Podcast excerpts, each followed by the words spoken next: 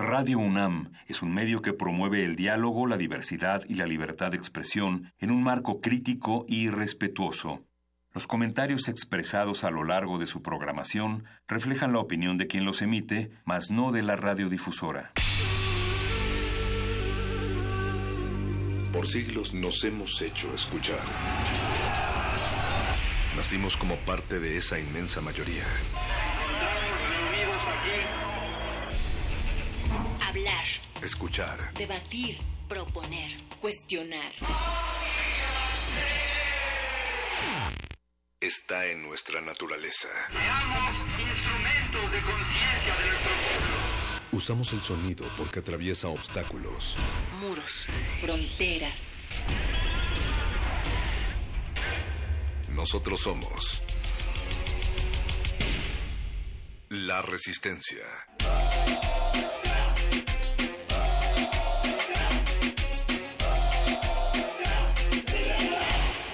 Resistencia modulada.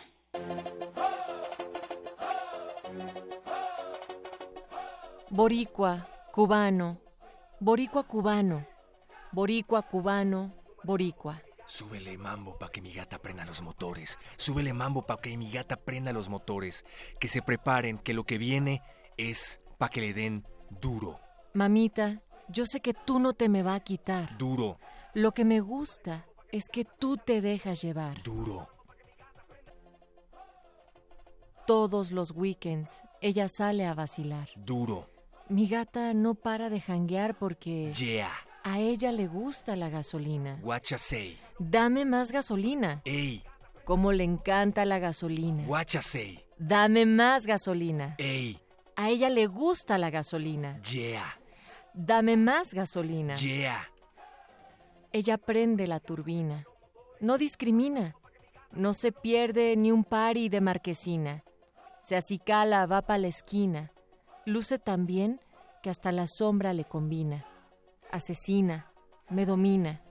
Janguea en carro, motora y limosina. Llena su tanque de adrenalina cuando escucha reggaetón en la cocina.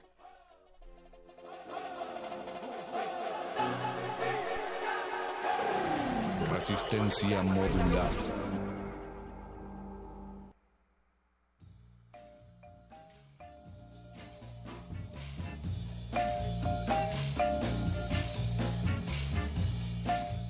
Natalia Luna, después de ese poema de Mario Benedetti, me Sí. parece que acabas de leer, te tengo una pregunta. Dime, ¿Pegas tarro? ¿pego tarro? No, no me digas. Tú sabes que más que nadie tú eres la que baila de Puerto Rico a Cuba. Deja los juegos para niños de la escuela. Si lo tienes a capela, mejor enséñamelos. No tengas pena, perro. Pues deje, dejen la intriga, dejen los juegos para los ese niños de perro hasta quedó así como si estuviera realmente rapeando y no te estuviera diciendo por tu nombre, perro muchacho. Buenas llamo. noches. Buenas noches, Resistencia. Estamos aquí queriendo llenarle su tanque de adrenalina, de sonidos, a través de este 96.1 FM, Radio UNAM Resistencia Modulada. ¿Cómo están? Yo diría que ayer sí podíamos eh, considerar que pues le subieran a la radio, que le bajaran a las ventanas porque estaban en la fila para la gasolina. Ahora hay muchas que ya ni siquiera tienen, entonces pues Yo- súbanle en su casa. Yo llegué aquí a las 10 de la mañana y desde entonces no he podido salir porque están bloqueados los accesos. No puedo salir de ese lado de la calle porque hay una fila que le da como tres vueltas a la avenida para Pero es lo que a la te digo que ya no porque o sea, justo las compras de pánico ya ya se acabaron la gasolina de ese lugar. O están cerrando las gasolinerías justamente para que no empiecen a hacer bloqueos, ¿no? También puede ser. Están pasando cosas raras. ¿Sabes qué me estaban diciendo el día de ayer también? ¿Qué pasó? ¿Qué pasó? Después de esas charlas sobre, sobre la gasolina, sobre las largas filas en cada una de las distribuidoras del combustible, que había policías. Yo, decía, bueno, pues están organizando todo el relajo que hay de tantos vehículos. Y decían, no, por ejemplo, en este caso ya ves que estaba la fila muy larga sobre el carril izquierdo de Shola, que no hay para dónde hacerte porque solamente es un carril y estaba lleno hasta acá llegando a viaducto, pues también el hecho de que hubiera policías es porque hay asaltos, así como cuando hay mucho tráfico y que no tienen para dónde hacerse los vehículos y entonces llega la gente súper gandalla y dice, ah, estos van a comprar gasolina, pues seguro traen un fila. chelín. Ajá. Ok. Entonces, que también era parte del propósito de tener algunos vigilantes por ahí. Yo pensé que estaban cargando las patrullas de gasolina. También hay videos que Yo ya están empezando. Yo pensé que nos estaban enseñando que era hacer uno por uno, uno y uno, así, por favor, no se peleen, muchachos. No puede ser. ¿Pero qué ibas a decir? Que ya hay videos circulando en la red de distribuidores de gasolina, de despachadores, pues, que te dicen, te puedo poner nada más 10 o 20 litros, a menos de que te caigas con una lana. O De sea, que están te pongas pidiendo la del mordida. Puebla. Hijo. O sea, Qué esto ya se está descontrolando, no puede ser. Se está descontrolando, em, pero esperemos que ustedes mantengan la calma y si pueden utilizar otras vías de transporte, pues más bien no es que si pueden, es que van a tener que hacerlo si es que uno no alcanza a llegar a la gasolinería por el momento. En fin, quienes sí lograron llegar con sus dos pies y con sus dos manos y con sus dos ojos son Oscar Sánchez, el voice, esa voz que más resuena en la producción ejecutiva esta noche. Está Alba Martínez en la continuidad y don Agustín Mulia debajo de la mesa de controles y operación técnica de esta cabina. Pero esta noche también pues es muy especial porque esta cabina como el día de ayer estábamos recibiendo a grandes amigos de la Resistencia, saludándonos, dándonos el, bra- el abrazo del 2019, pues los muerdelenguas van a hacer lo mismo con los radioescuchas que lograron cumplir el reto lector del 2018 que parece tan lejano, pero que ya están tirando así anzuelos a ver quién se compromete a leer qué cosa este año. Y ya llegaron. La verdad de las cosas es que yo voto porque invitemos más radioescuchas porque llegan particularmente temprano y abrazo a todos los invitados de Resistencia Modulada a lo largo de estos cuatro años. También es noche de El Modernísimo. Eh, van a platicar con Article 19 sobre las pautas que tienen que ver con libertad de expresión y acceso a la información. Y además Marco Lara Clar va a invitar a la convocatoria para el Diplomado de Periodismo y Comunicación para la Justicia. Sintonicen a la señora Berenjena en unos momentos más aquí en Resistencia Modulada. Y también el Máster Candiani llega con Resistor y van a iniciar este año sumergiendo sus oídos en los experimentos acústicos de diversos científicos, la ciencia y la música que están unidas expandiendo fronteras radiofónicas. Esto será a partir de las 10 de la noche. Recuerden, Resistencia Modulada son tres horas de pura diversidad. Ese resistor va a estar bueno porque van a poner a músicos, rockeros en particular, que tienen doctorados y que son científicos. Está por ahí el caso de Brian May, está el caso de Bruce Dickinson, Tom Morello, va a estar bueno. Y luego yo, voy a hacer de repente un playlist o lo que sea que surja, pero también con científicos ahorita, de este momento, y a ver qué están escuchando, qué otras locuras pueden sacar también a partir de la ciencia. Vamos a hacer eso con, con el Master C en algún momento. Pero... O sea, vas a invitar a un amigo científico y lo vas a poner a que programe música. Sí, de, de otros científicos también, ¿no? Ok. Está bueno. Sí, está bien. Eh, Me gustan esas historias como Suena ahorita lo estabas. No, no está ñoño. por, por ejemplo, ¿te acuerdas de, bueno, The Offspring? The Offspring. Que todo mundo vacilaba y los tomaba como de broma, de decir estos qué están. Que yo me los tomaba muy en serio. ¿eh? Pero mucha gente era así como cantan cualquier cosa, nada más están echando desmadre y Ajá. realmente pues es un gran científico el vocalista. Es biólogo. Dexter Ajá. Holland tiene un doctorado en biología, me parece. Ajá, es, además eso, es doctor. Ajá, y eh, bueno, yo los fui a ver en vivo al NotFest y yo sí me esperaba que fuera como un público más fresita, eh, como más de eh, chavitos, no sé, lo, como lo happy sea. punkero. Tenía el prejuicio de happy punk y no, la verdad es que estuvo bastante intenso ese slam, ¿eh? Muy, Venga. muy grueso. Pues cosas así. Qué bueno que el resistor va sobre eso y pues quédense acá con la resistencia. Vamos a arrancar con buena música y síganos a través de las redes sociales. Estamos en arroba R modulada, Facebook Resistencia Modulada. Les arrojamos la pregunta el día de ayer. ¿Qué esperan de este 2019? Y ahí seguimos leyendo sus comentarios. Vamos a escuchar algo de Toro y Moa, se llama Freelance, un sencillo del disco Outer Peace del 18 de enero del 2019. Música fresca, cortesía del Voice aquí en Resistencia Modulada. Resistencia modulada.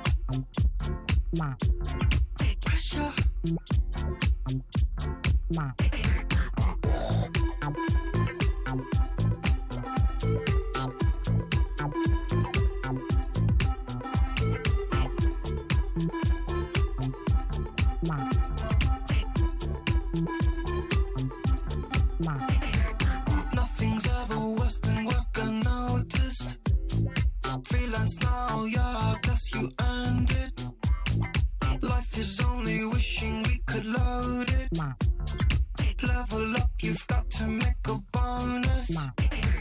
Mystic staring at his phone for oneness. Silver or black mirror, what's the difference? Imitation always gets a bad rep, man.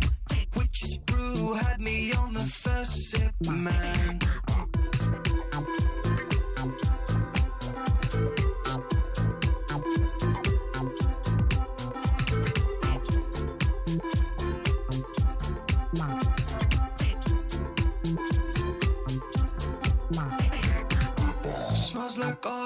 Smells like leaves. You don't know that you're rust and not belong so much, and then get left alone. Left alone.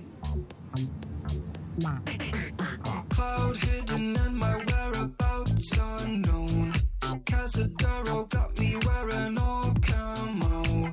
Decked in Patagonia, I had to tow. Down for whatever, I think I let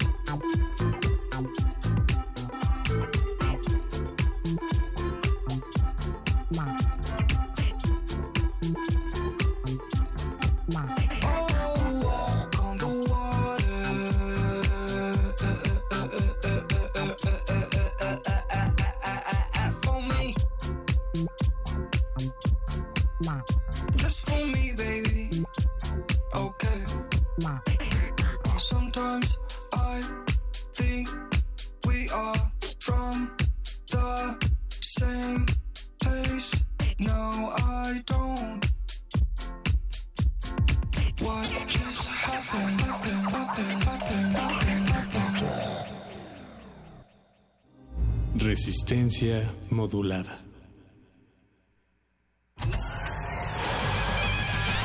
Lánguida la luna libra la lid lúbrica de libros. Maleable la mente emula al mutante milenario.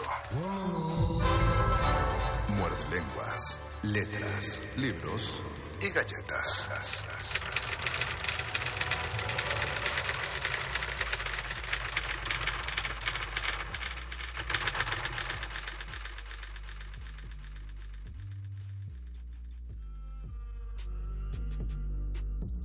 Muerde, muerde, muerde. Muerde lenguas, muerde lenguas. Ya son las 20:18 de la noche de este 9 de enero de la era del Antiguachicol y esta es la voz de Luis Flores del Mal. La voz del mago conde estaba muy emocionada porque era el 2018 en hora, pero Era el 2018 me quedé, en hora y 2019 en año. Yo sí era de esos alumnos que regresaba a la escuela el- en enero y, y todavía tachabas el 2018 Maldita por el- sea. El, 2018 por el 2019. Y todavía me pasa, Y yo acabo de recordar que hace hace tiempo habíamos planeado este muerde lenguas y yo tenía teníamos el plan de imaginar que era el 2018 y presentarnos como si fuera el 2018 y, y despedir el año 2017 justo para que los muerdescuchas recordaran que hace un año habíamos lanzado un reto lector Ah, como este año que ya llevamos tres libros y pues ya vamos a decir los otros nueve a lo largo de este muerde lenguas pero quédense porque les tenemos unos invitados que a nosotros nos da muchísimo gusto de que estén aquí, pero sobre todo eh, sintonícennos en Radio UNAM 96.1 de FM y también en Resistencia Modulada en el Facebook. Si llegamos a 50, eh, 50 Visiones, visiones, visualizaciones. ¿Qué va a pasar? No sé, yo lo puse la- el lunes pasado, así que Si tú- llegamos a 50 les regalo mi libro. A tu libro. Sí. A todos, a los No, no, 50. no, a, a- No, a pues, dos ¿para qué personas. dices? No, no me alcanza, no tengo tantos. Ah. A dos personas les regalo. Pues regálaselos inédito, les mandas un- una copia de Les Word. mando, les mando un PDF, eso puede ser. Les habíamos avisado el lunes pasado que recibimos con mucho gusto la noticia de las redes sociales de Radio UNAM que varios de nuestros escuchas habían seguido religiosamente el reto Muerde Lenguas 2018 y habían estado entregando reseñas de sus libros, pero de entre todos hubo solo dos. Dos que cumplieron cabalmente con Hicieron los 12 libros. perfectamente bien la tarea. O, o- o eso veremos. O eso Ah, veremos. Pero sí, cumplieron Porque con los 12 nosotros ya libros. confesamos que nos fue un poco mal. eh, Sí, sí, reto. sí campechaneamos algunos y, y otros los releímos y releímos, pero pero hay, hay mejores lectores que nosotros. Pero qué bueno que nuestros mordescuchas sí se pusieron las pilas y sí se aplicaron en este 2019. Así que se merecen que saquemos del polvo esa pequeña sección que sale pocas veces al mes. En este Muerde Lenguas te- es momento de nuestra querida Entre lengua.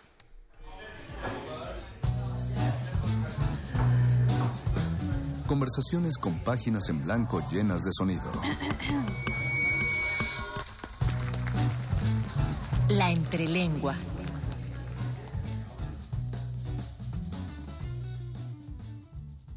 Los que están en el Facebook Live vieron, vieron aparecer a dos personas de gesto y, y garbo mucho más agraciado que el de los dos locutores que suelen Ya era este hora de poner algo- Ya era hora de poner algo más agradable Más en agradable pantalla. Y lo que, lo que está agradando a la vista de quienes están en el Facebook Live son Candelario Hernández y Jennifer Oregón. Sí, bueno, Pérez Oregón. Ah, Sí. Oregón. Ah, es que Ajá. me lo mandaron con, con acento. Oregón. Ah, bueno. Perfecto. Bienvenidos. Gracias. Oregon y, eh, perdón, Jennifer y Candelario. Candelario. Eh, qué, qué bueno que están aquí. ¿Desde cuándo son radioescuchas de resistencia modulada, de muerde lenguas? Bueno, hemos estado, este, bueno, este, Jamás. no, No, ¿para este, sobre todo, sobre todo en este, ¿cómo se llama? Por YouTube. Ah, Ajá, es donde nosotros, este, seguimos, seguimos el programa, Qué buena onda. videos, este, las entrevistas. Y vieron, vieron el reto en las redes de Radio Nam de los 12 libros. Eh, sería, no sé si sería muchísimo pedirles directamente los, los 12 libros, pero vamos con uno del, del reto de los 12. Ajá. Eh, primero, ¿por qué lo siguieron? ¿no? De todas las posibilidades de lectura que había en, Ujú. en el mundo, en el mundo de la radio, en el mundo de las redes sociales, ¿por qué hicieron el honor de tomar este reto? Eh, bueno, también nos enteramos porque un amigo, eh, Bartolo se, se Ah, llama. saludos, este, ah, sí, muchos saludos porque él en realidad fue el que nos, nos invitó, nos dio la, la liga al, al- sí, del, del reto en Radio UNAM. Y eh, a mí me gustó, en principio leí las categorías que proponían y además este, ofrecía premios y entonces eso era todavía lo hacía más interesante porque además decía justo eso, ¿no? Que si cumplías durante todo el año iba a haber un, un premio más especial al final y entonces...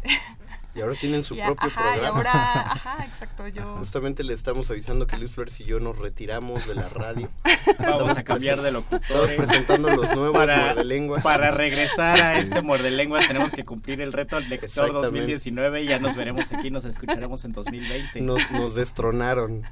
Y de, de los 12 libros, ¿con cuál es el que se quedan? Díganos primero uno que está en el top de los 12. Para ti, Candelario, ¿cuál fue tu favorito? Bueno, hubo, hubo varios, yo debo decir que hubo varios, este, sería difícil, pero, pero recuerdo el, bueno, el de enero, es un libro de Yuval Noah Harari, este, se llama De animales a dioses. ¿Recuerdas Homo cuál era la categoría de enero? Ay, ¿cómo se llamaba? Un libro que, que nunca has podido leer. Sí, es cierto, Ajá. un libro que nunca has podido leer. Ajá. Ajá. Entonces, este, bueno, lo que pasó con ese, con ese libro y que lo, lo dije en el reporte que hice, es que, bueno, en, en mi examen predoctoral, alguien me preguntó, bueno, alguien hizo un comentario de acerca del libro. Dijo, oye, Candelario, tú ya leíste este libro, ahí viene algo de lo que tú estás comentando ahorita.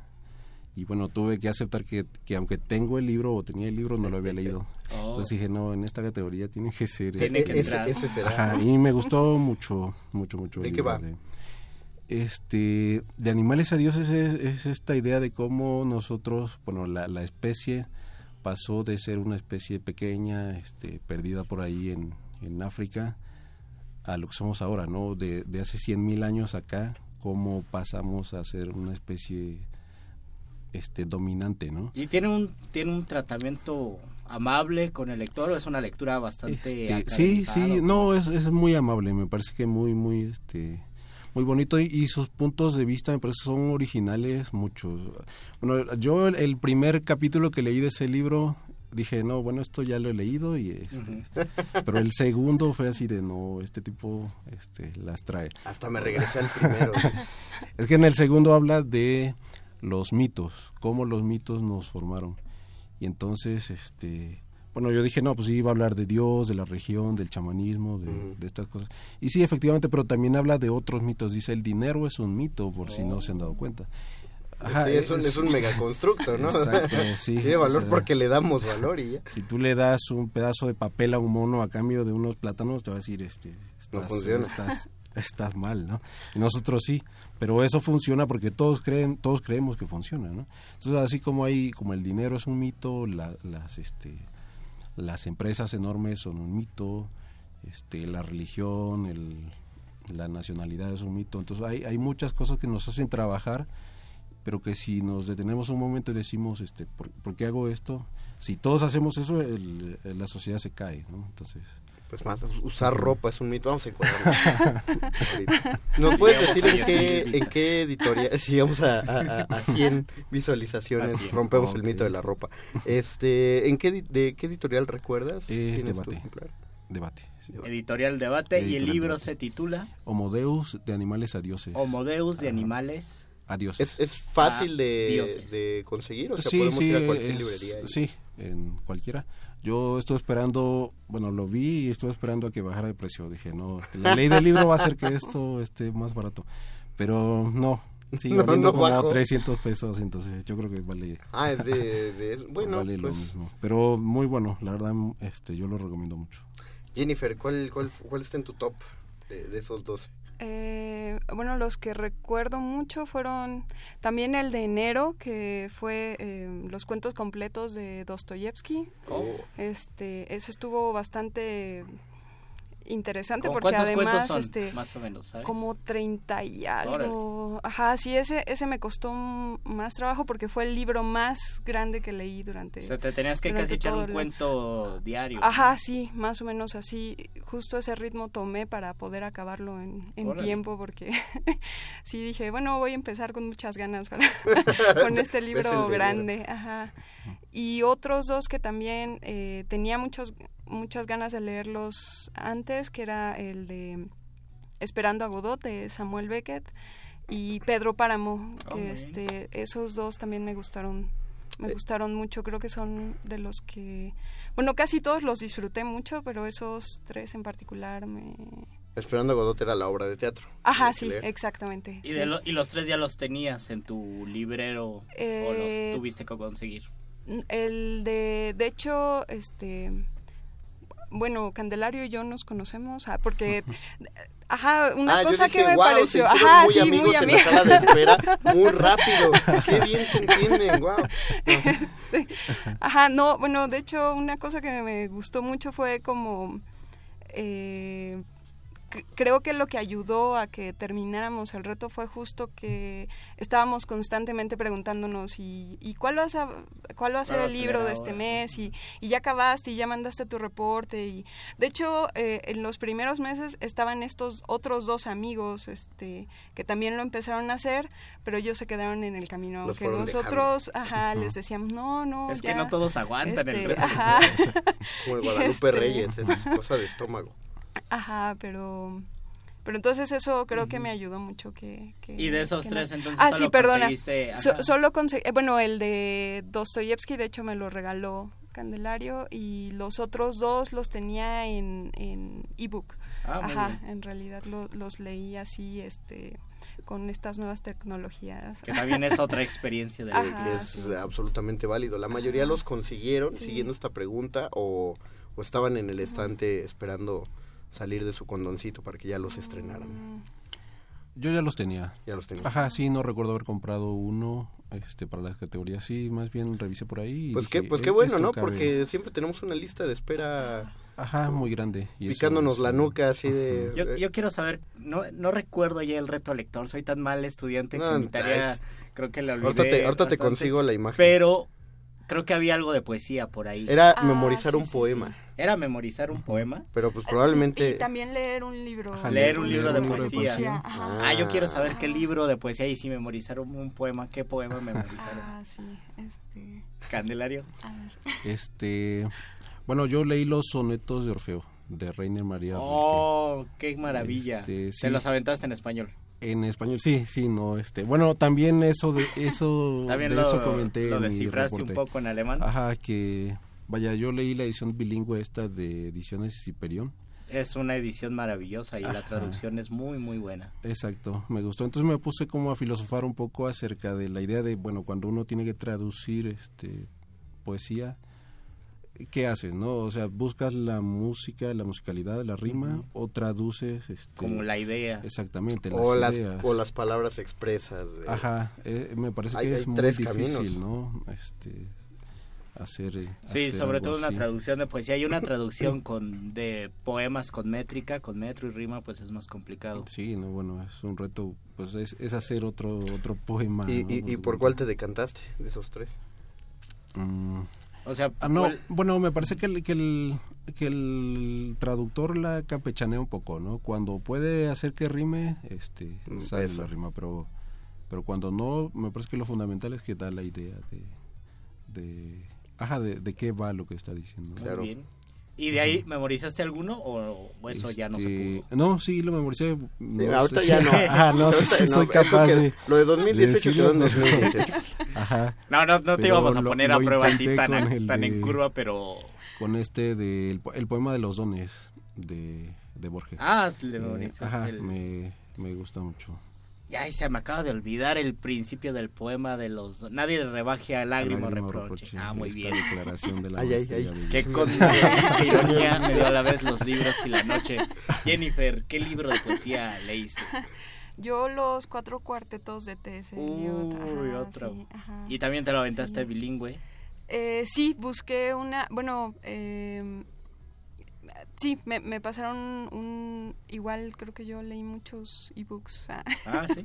también, porque no lo conseguí este en físico, un- la versión bilingüe, entonces este un amigo me, me, me dijo, ah, no, yo tengo una versión muy buena, este, bilingüe, y esa fue la que... Me imagino que era la que de leí. cátedra. Ah, ajá, Puede sí, ser la de sí, cátedra, sí. ajá. ¿Cuántas, ¿Tenía muchas Ajá. notas? Ah. No, no tenía Eh, notas, pero es una buena traducción, la de cátedra, porque creo que la edición está en inglés y está en español. Y después, en Ah. algún momento espero compartirles una lectura que hace, no recuerdo qué actor principal del Señor de los Anillos, que es muy buen lector. Él lee los cuatro cuartetos y tiene un disco y es muy muy buena su lectura y yo creo que para seguirla tiene un acento inglés entonces se Ah, disfruta ajá. bastante pues qué bien y qué, qué poema te aprendiste Ah, el, eh, bueno, yo no estoy muy segura del nombre, pero es el de Detente Sombra de mi bien Ah, esquivo de, Sor de Sor Juana. Juana. Además es pequeñito y así Un muy. Un llegador. Ajá. Eh, ah, se me... Yo, yo tengo Porro. más dudas tú síguele, síguele, síguele. por ¿Tienen algún libro que de plano no les haya gustado o les haya costado Ah, trabajo wow. o hayan estado a punto de decir, no, este no lo leo o de plano ya se saltaron unos capítulos? Bueno, yo, yo tuve un problema, pero más bien de tipo de tipo ideológico con este de las venas abiertas de, De América Latina. Ajá, porque lo leí, lo leí y, y me gustó como, como compendio de, de tragedias de América Latina. Pero en algún punto dije, esto es como cuando, ajá, tu mamá te dice, no, hijo, tú no tienes la culpa de lo que te pasa. La culpa es de tu papá, es de tu tío, es de tu abuelo que no nos dejó nada. Entonces acá ese papel de villano es este los españoles, los portugueses, los, los gringos. Sí, la visión paternalista Ajá. de la conquista. Entonces yo dije, no, si, ese- si eso es lo que me dicen, entonces me dejan muy mal porque, porque yo no tengo la culpa, entonces yo no tengo la culpa, no puedo hacer nada para, para remediar esto, ¿no? Es decir, ya me muy- voy a quedar aquí en, en la miseria porque pues ya vinieron a saquear, ¿no? Estoy muy de acuerdo Ajá, con tu sí. visión, Candelaria. Ajá. Entonces fue, fue un choque, pero yo decía, sí, me gusta lo que dices, este, vamos adelante. Muy bueno, ajá, yo lo recomiendo, pero me parece que no necesariamente uno tiene que estar de acuerdo siempre con el autor. Este, en un momento te detienes y dices, ajá, esto no me parece correcto. Claro. Ajá, yo Claro, hay un poco". diálogo con el libro. Exacto. Ese es el que yo recuerdo. Los demás fueron, este, Fueron bien. lecturas amables. Ujú. sí. Jennifer. En mi caso, supongo que el amor líquido de Bauman, ajá, ese me costó un poco agarrarle el modo también este al principio, pero pero después ya este me- y yo bueno, con él sí estaba de acuerdo con este con estas nociones de de que ahora es muy fácil, por ejemplo, romper vínculos y ya todo, bueno, todo es líquido, ¿no? Todo es desechable y ajá, exacto, pero de hecho a lo mejor aumentó un poco mis mi relación amor-odio un poco más este con, con, la, con lo humano, ¿no? Pero, pero bueno. Me acuerdo que la primera vez que me contaron a- acerca de ese libro yo dije, no, no es posible, es una excusa de, de alguien que no quiere generar este vínculos afectivos. Por supuesto, yo tenía 15 años en el momento que me enteré. Luego leí el libro y también estuve, Ah, pues, mantenía el desacuerdo. Eh, más bien creo que es por épocas, ¿no? O sea, hay, Ah. cosas que hay que entenderlo más como en, en cuestión de sociedad que específicamente de las relaciones amorosas. Sí dice cosas muy ciertas porque sí trata cu- cuestiones de la velocidad, ¿no? O sea, de- del ritmo de vida Ajá. que te... eh, o sea, que te obliga justamente a desapegarte rápido de, de cosas, ¿no?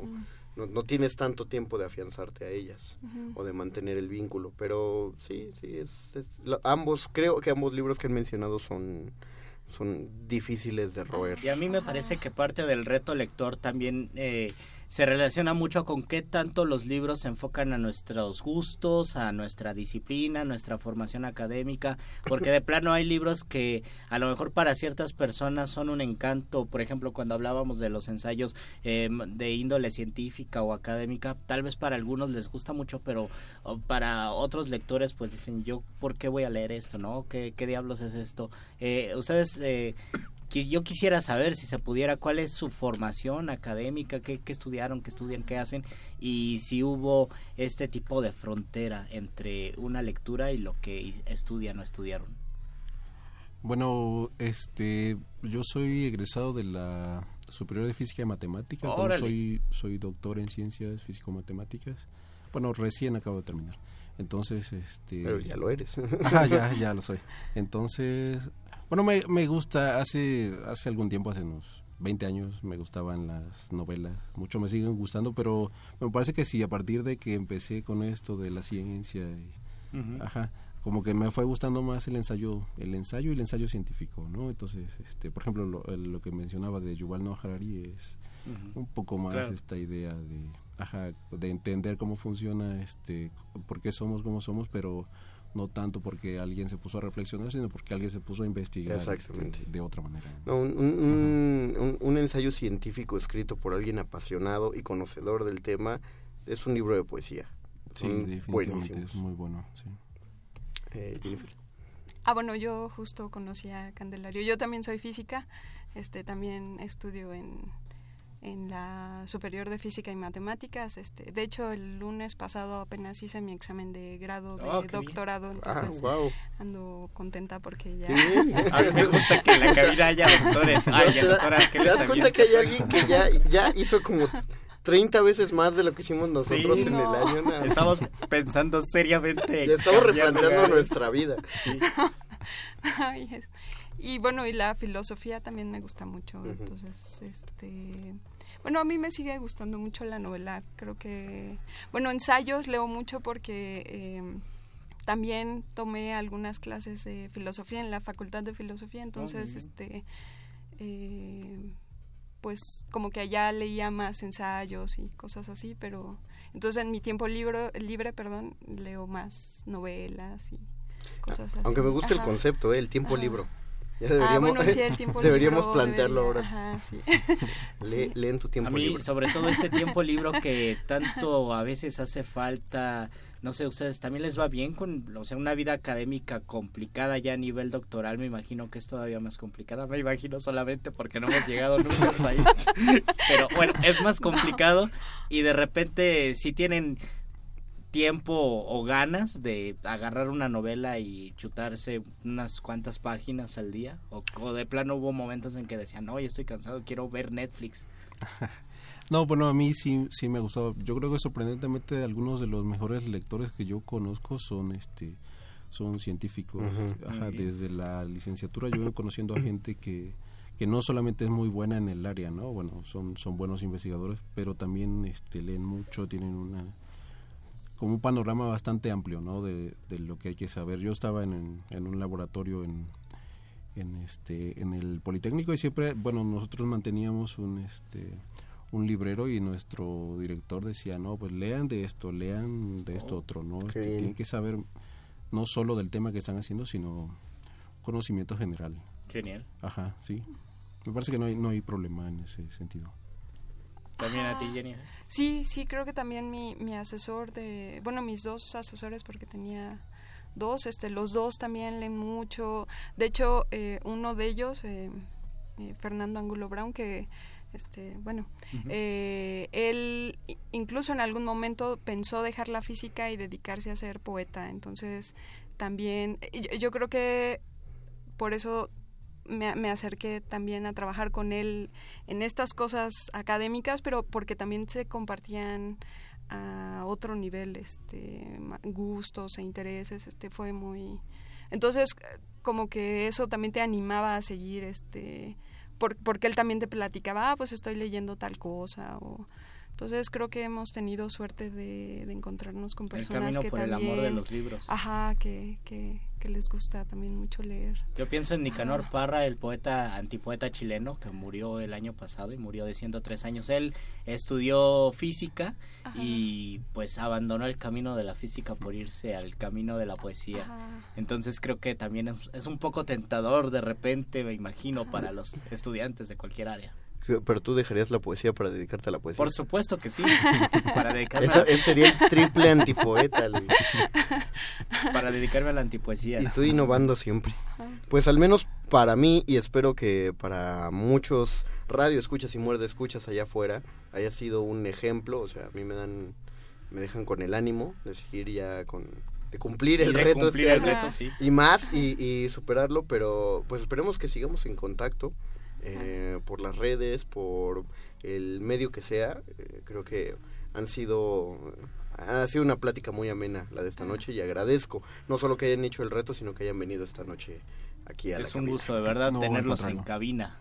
Pues muchas gracias a ustedes por invitarnos no les les agradecemos, así que ustedes como Candelario, como Jennifer eh, continúen con el reto, pero el que va a empezar este año. Ahorita vamos a hacer una pequeña pausa. Regresaremos con el doctor Arqueles y a concluir el, El reto lector 2019. el reto lector 2019 que también va a estar publicado en redes sociales. Gracias Jennifer, gracias Candelario. Gracias. Gracias a ustedes. Vamos con música.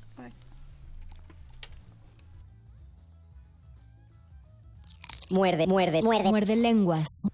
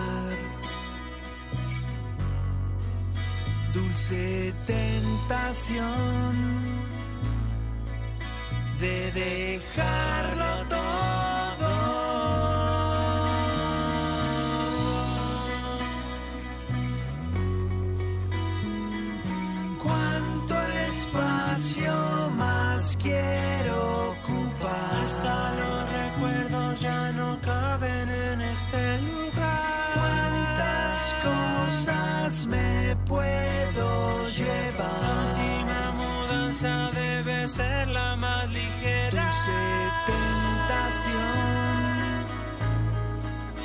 de dejarlo todo dulce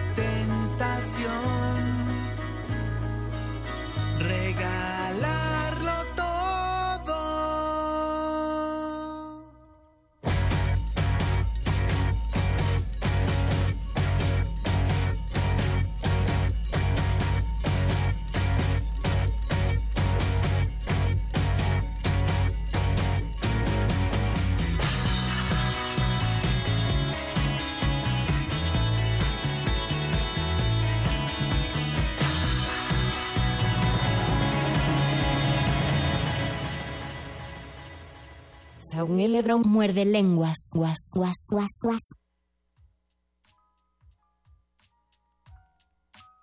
Acabamos de escuchar el 10% de esa canción larguísima de Café Tacuba que, que, dura como cuatro estaciones del metro cuando el metro va muy lento. Pero bueno, nos aventamos como un, un 15% más o menos de la rola. Y ahora sí, eh, ¿qué hacemos? El momento apoteósico de la noche para que entre al reto el lector, el doctor Arqueles. Que entre el reto doctor, el doctor Arqueles. No sé si entra o que, o que se presente con sus truenos tunantes, pero pues que entre. Entre, doctor Arqueles, por favor.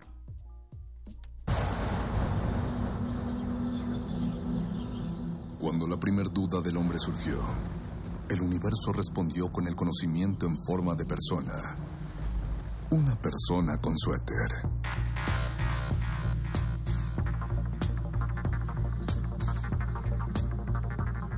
Es la hora de la iluminación con el doctor Arqueles.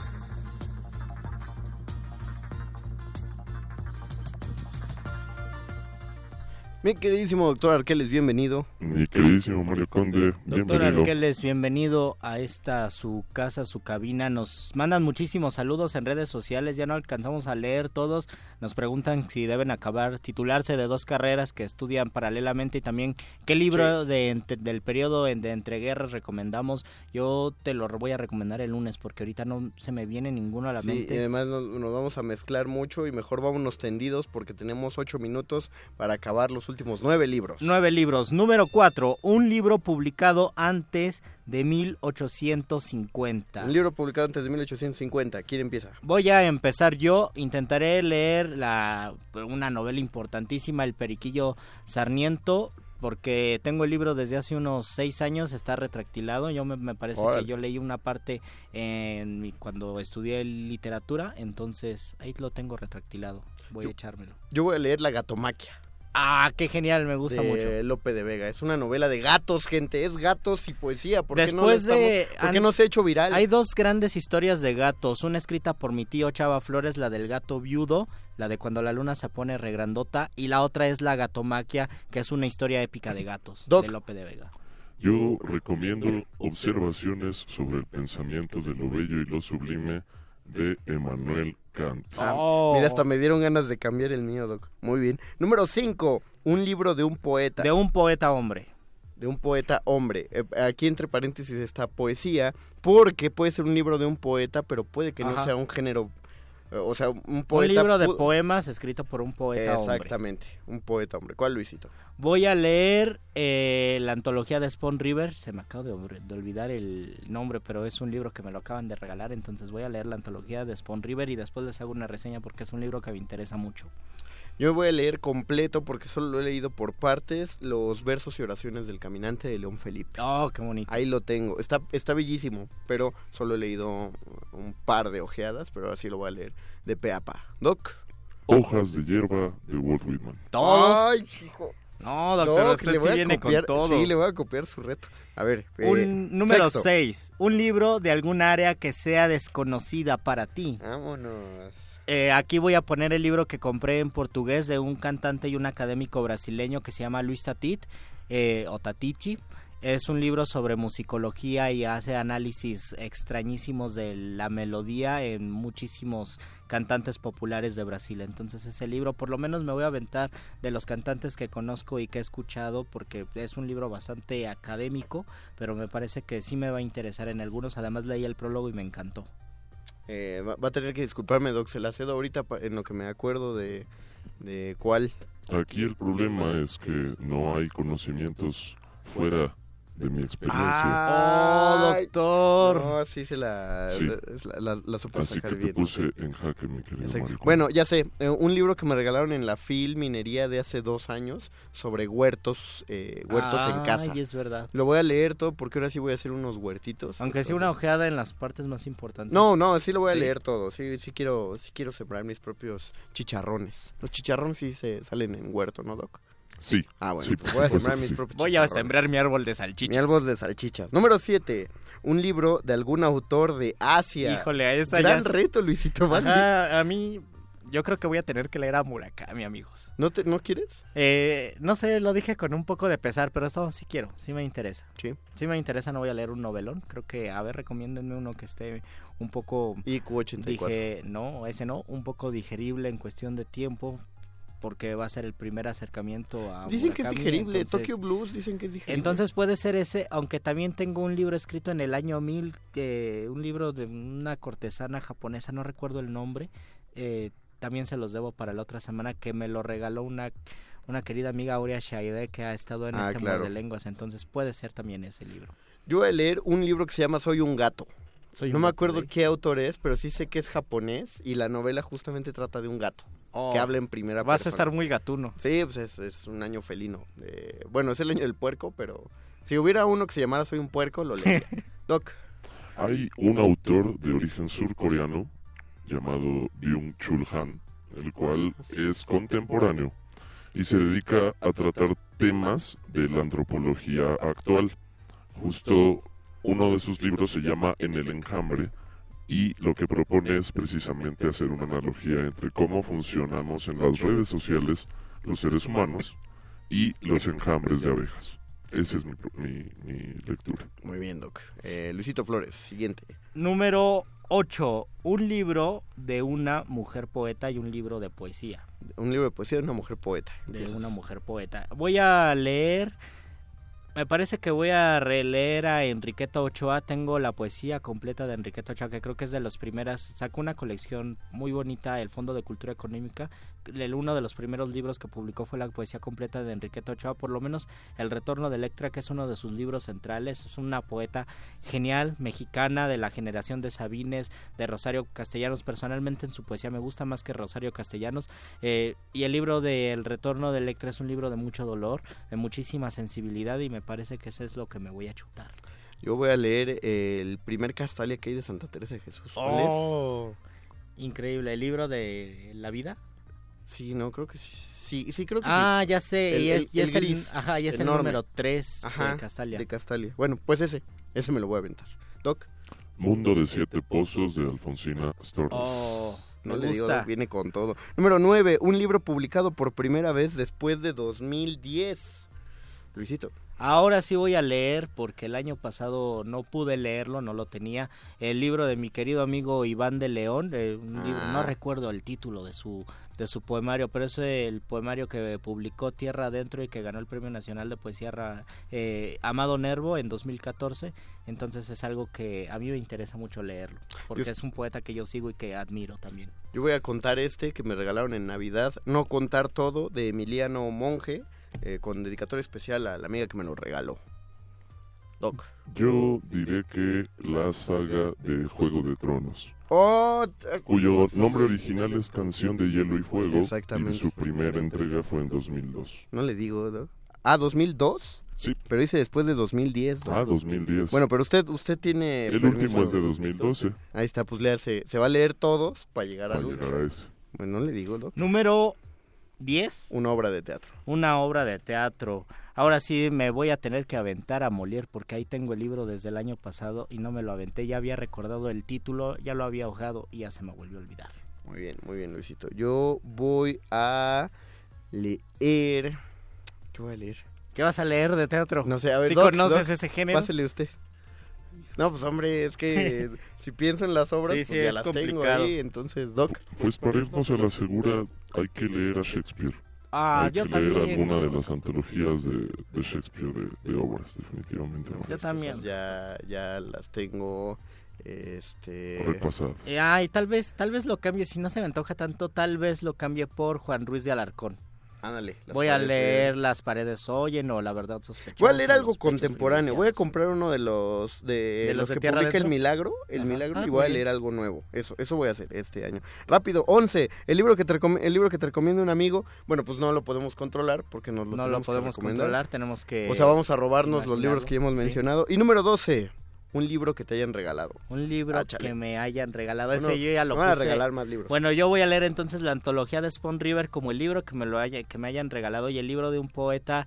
eh, hombre, voy a leer los 20 poemas de William Carlos Williams traducidos por Octavio Paz y a ver si me lo intento leerlo un poco en inglés, aunque es complicado. Bartleby el escribiente, que aunque ya lo leí, me lo regalaron, lo leí en copias, ahora me lo regalaron en libro. Oh, qué bonito. Y entonces ese lo voy a volver a leer. Doc.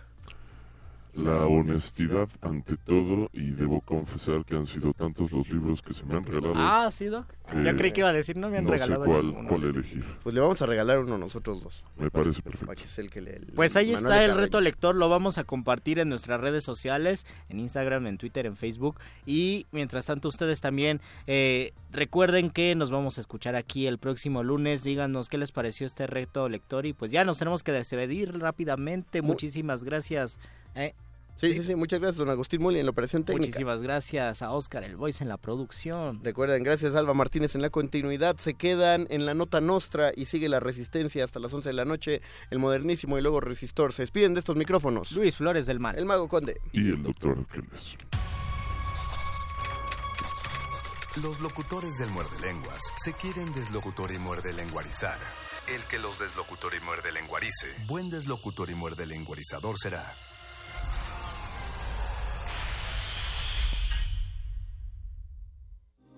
Resistencia modulada. Escuchas 96.1 de FM. XEUN. Transmitiendo desde Adolfo Prieto 133, Colonia del Valle, en la Ciudad de México. Radio UNAM. Experiencia sonora. El rito comienza en el escenario. Los sonidos emergen, deambulan por el recinto, se cuelan en los oídos y estremecen los sentidos. Festival Intersección. los encuentros sonoros de Radio UNAM. Todos los viernes a las 21 horas en vivo desde la sala Julián Carrillo.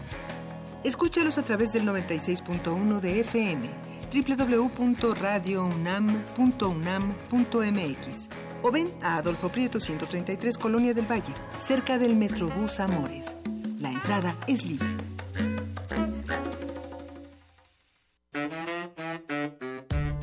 La Escuela Nacional de Trabajo Social y Radio UNAM presentan Vida cotidiana, sociedad en movimiento. un programa para analizar las distintas problemáticas sociales y documentar alternativas e intervenciones para enfrentarlas. ¿Por dónde empezamos? Acompáñanos todos los viernes a las 4 de la tarde Por el 96.1 de FM. Radio UNAM. Experiencia sonora.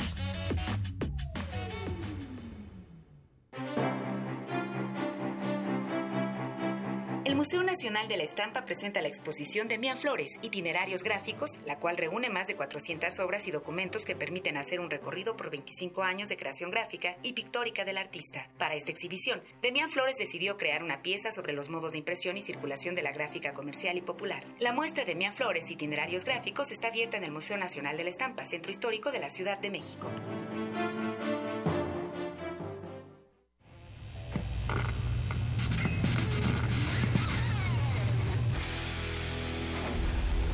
Por cortesía de Cuando el rock dominaba el mundo, un minuto de...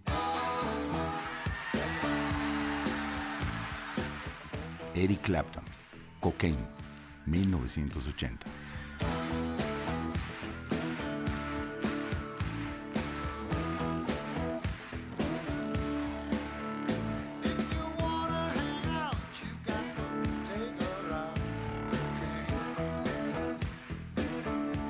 Escúchanos todos los viernes a las 18.45 horas por esta frecuencia.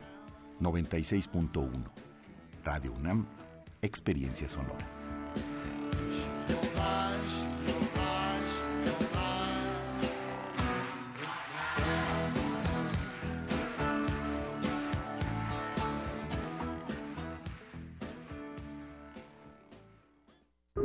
Resistencia modulada.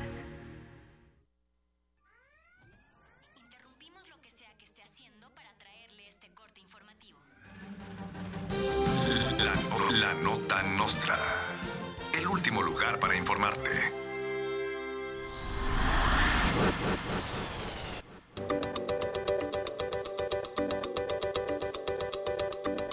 Opositores al combate al huachicol se acaban la gasolina para poder quejarse del desabasto.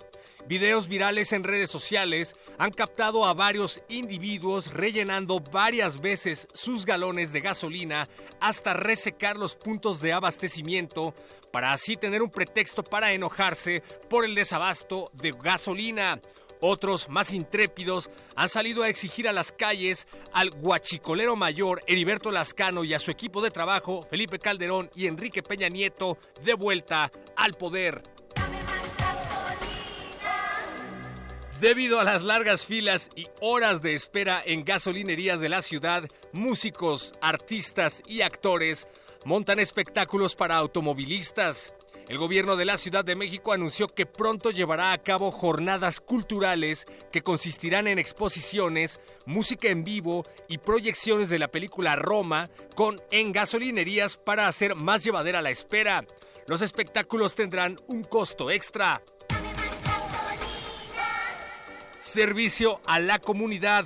El gobierno mexicano convoca a la Niña del Coral Blanco a presentar su propuesta de combustible con plancton marino. Repetimos, el gobierno mexicano convoca a la Niña del Coral Blanco a presentar su propuesta de combustible con plancton marino. Cualquier información al respecto, favor de comunicarse a la nota nostra a todo gas. El tema Dame más gasolina de Daddy Yankee se convierte en la canción más escuchada de Spotify de todos los tiempos, superando por varios millones de reproducciones el récord impuesto recientemente por Bohemian Rhapsody. El cantautor Daddy Yankee asegura que aprovechará la situación para estrenar una película autobiográfica.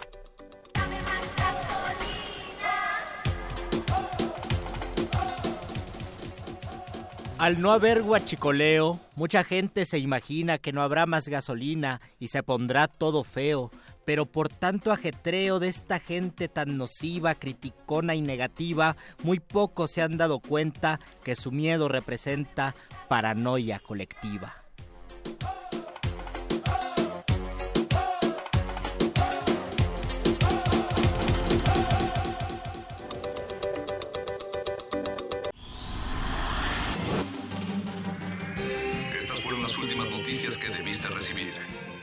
Puedes continuar con tus actividades cotidianas. La no- nota nota nostra. La nota nostra.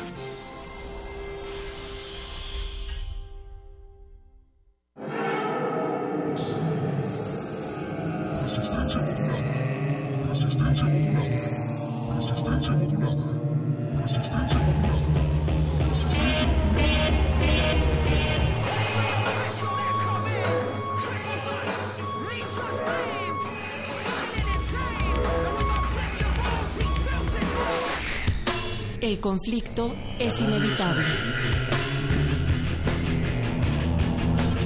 El cambio, una necesidad humana. La radio es pornográfica. The.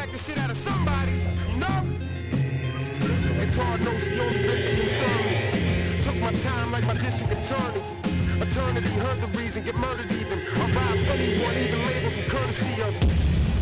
La diversidad de sonidos que encuentra su cauce en la noche. Eso es resistencia modulada. Radio UNAM.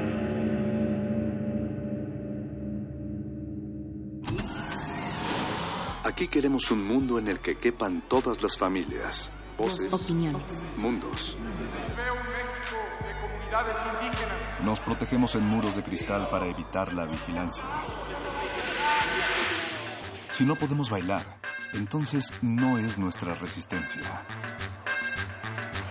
El modernísimo. Todo es arte.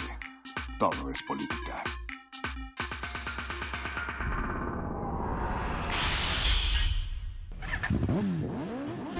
Tenemos algo pendiente.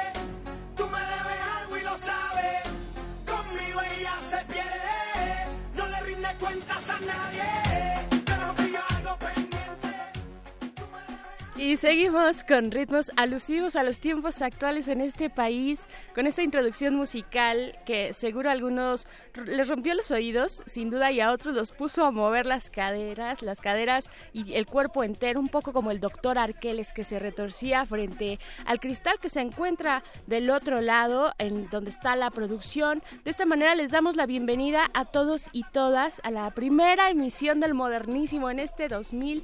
19 son las 9 de la noche con 9 minutos desde aquí, desde donde transmitimos en la Ciudad de México, Adolfo Prieto 133, aquí en la colonia del Valle.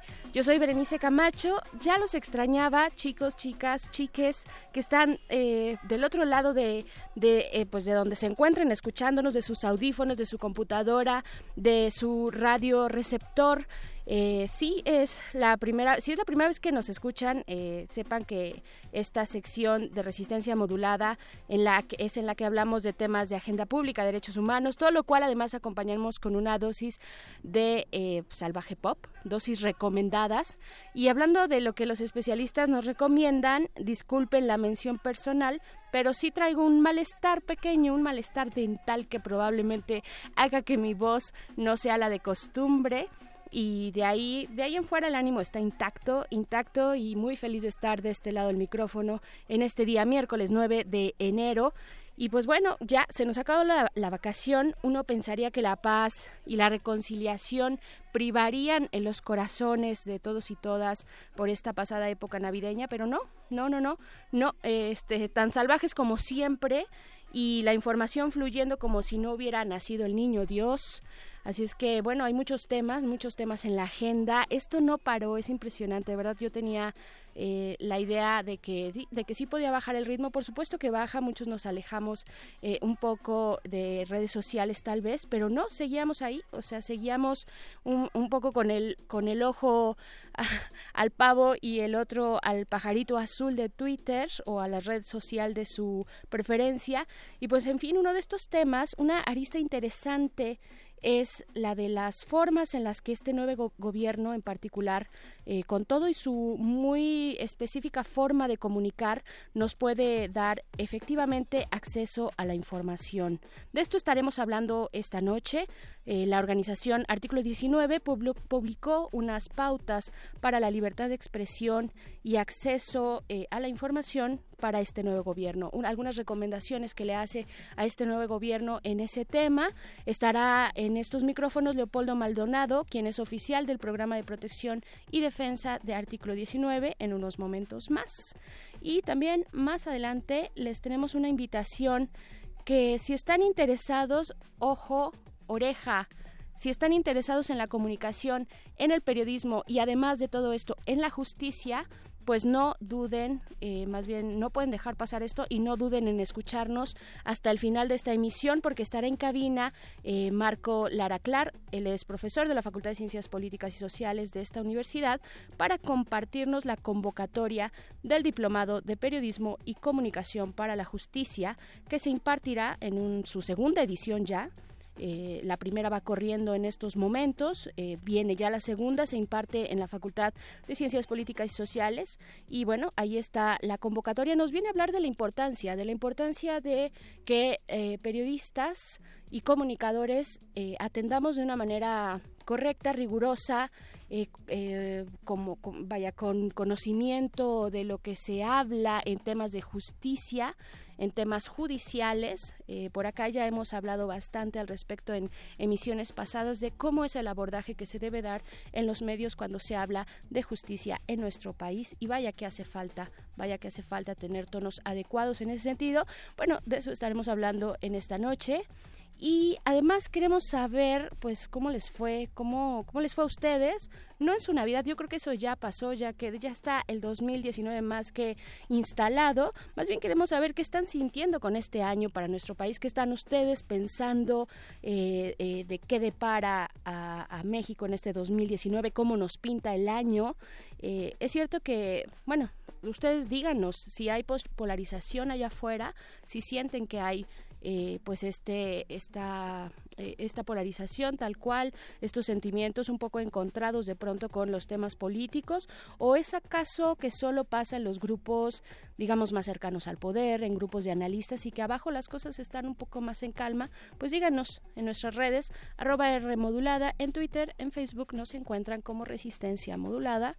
Y para empezar bien el año y como se merece no hay otra forma más que con música esto es Austin Coas, una banda brasileña eh, activa entre la década de los 60 y los 70. Toman su nombre del pájaro tincoa. Ellos son brasileños, como ya dije, la canción es Deixa a girar girar, deja girar girar. Esta es una versión de JGB, un DJ actual por allá en Brasil también. Vamos con música, esto es el modernísimo. El modernísimo.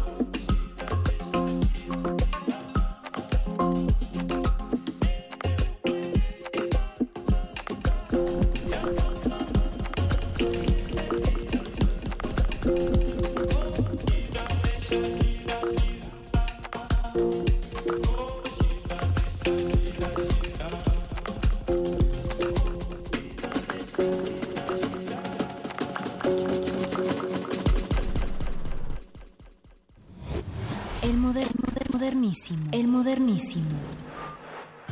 Yo digo, este periodo de prensa fifí, porque los veo malintencionados, tendenciosos, como son que se dan fallos de pureza, tendenciosos, son unos reverendos hipócritas.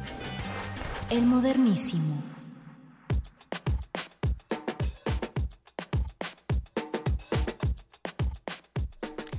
Estamos ya de vuelta aquí en el Modernísimo, después de escuchar las declaraciones del presidente de todas y todos ustedes allá afuera, eh, pues algunas que ya ha tenido desde, desde la campaña, por lo menos, así como de manera importante, hasta ahora que ya es gobierno y un gobierno, un gobierno que viene con todo, un gobierno que tiene pues mayorías, como ya lo sabemos, es un gobierno que arrasó, o una, una opción política que arrasó, y pues bueno, es interesante ver cómo esta opción política, cómo este ya gobierno está interactuando con eh, las y los periodistas, con los comunicadores, con los medios, con los medios de comunicación y de información y pues para hablar de este tema está en la línea Leopoldo Maldonado, él es oficial del programa de protección y defensa de artículo 19.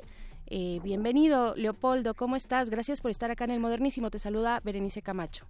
Hola Berenice, muy buenas noches, un saludo a tu auditorio. Muchas gracias. Buenas noches, Polo. Polo, si me dejas llamarte así como Claro te dicen sí, los claro cuates. sí. Eh, a finales del año pasado, ustedes en artículo 19, si, si mal, si bien tengo entendido, publicaron estas, esto de lo que yo te invito a hablar hoy, que son las pautas sobre libertad de expresión e información en, para, el, para el nuevo gobierno, ¿no? Eh, cuéntanos, pues, cuál es el contexto que ustedes están viendo específicamente con este gobierno. Ya sabemos el trabajo que han venido, que ustedes vinieron haciendo eh, con el gobierno anterior, ¿no? El tema importante en aquel momento de la ley Chayote, por ejemplo, ¿no? Publicidad oficial. Eh, ¿Qué decir de la cuestión de periodistas eh, perseguidos, asesinados? Vaya, con todo este contexto, ¿qué están viendo ustedes en este nuevo gobierno para hacer estas pautas?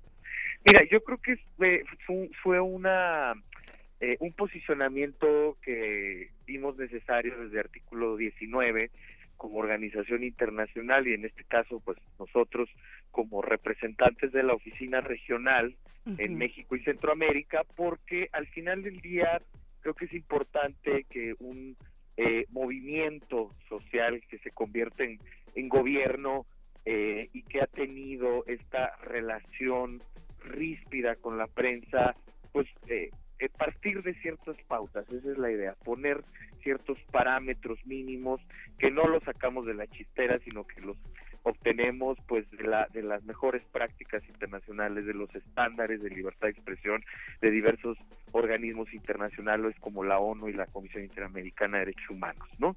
Entonces, eh, sobre diversos tópicos, seguridad para periodistas, eh, el derecho a disentir, el derecho a la protesta social, a ocupar el espacio público para participar políticamente, para poner exigencias en, el, en la palestra pública, eh, los derechos humanos, cómo se ejercen en la era digital, en el Internet, eh, sobre todo la libertad de expresión, pero también la privacidad, el combate a la impunidad de la violencia contra la prensa, la prevención de la violencia contra la prensa, eh, también la discriminación estructural que hay en muchos ámbitos en agravio de las mujeres, pero que también afecta en términos de su ejercicio de la libertad de expresión.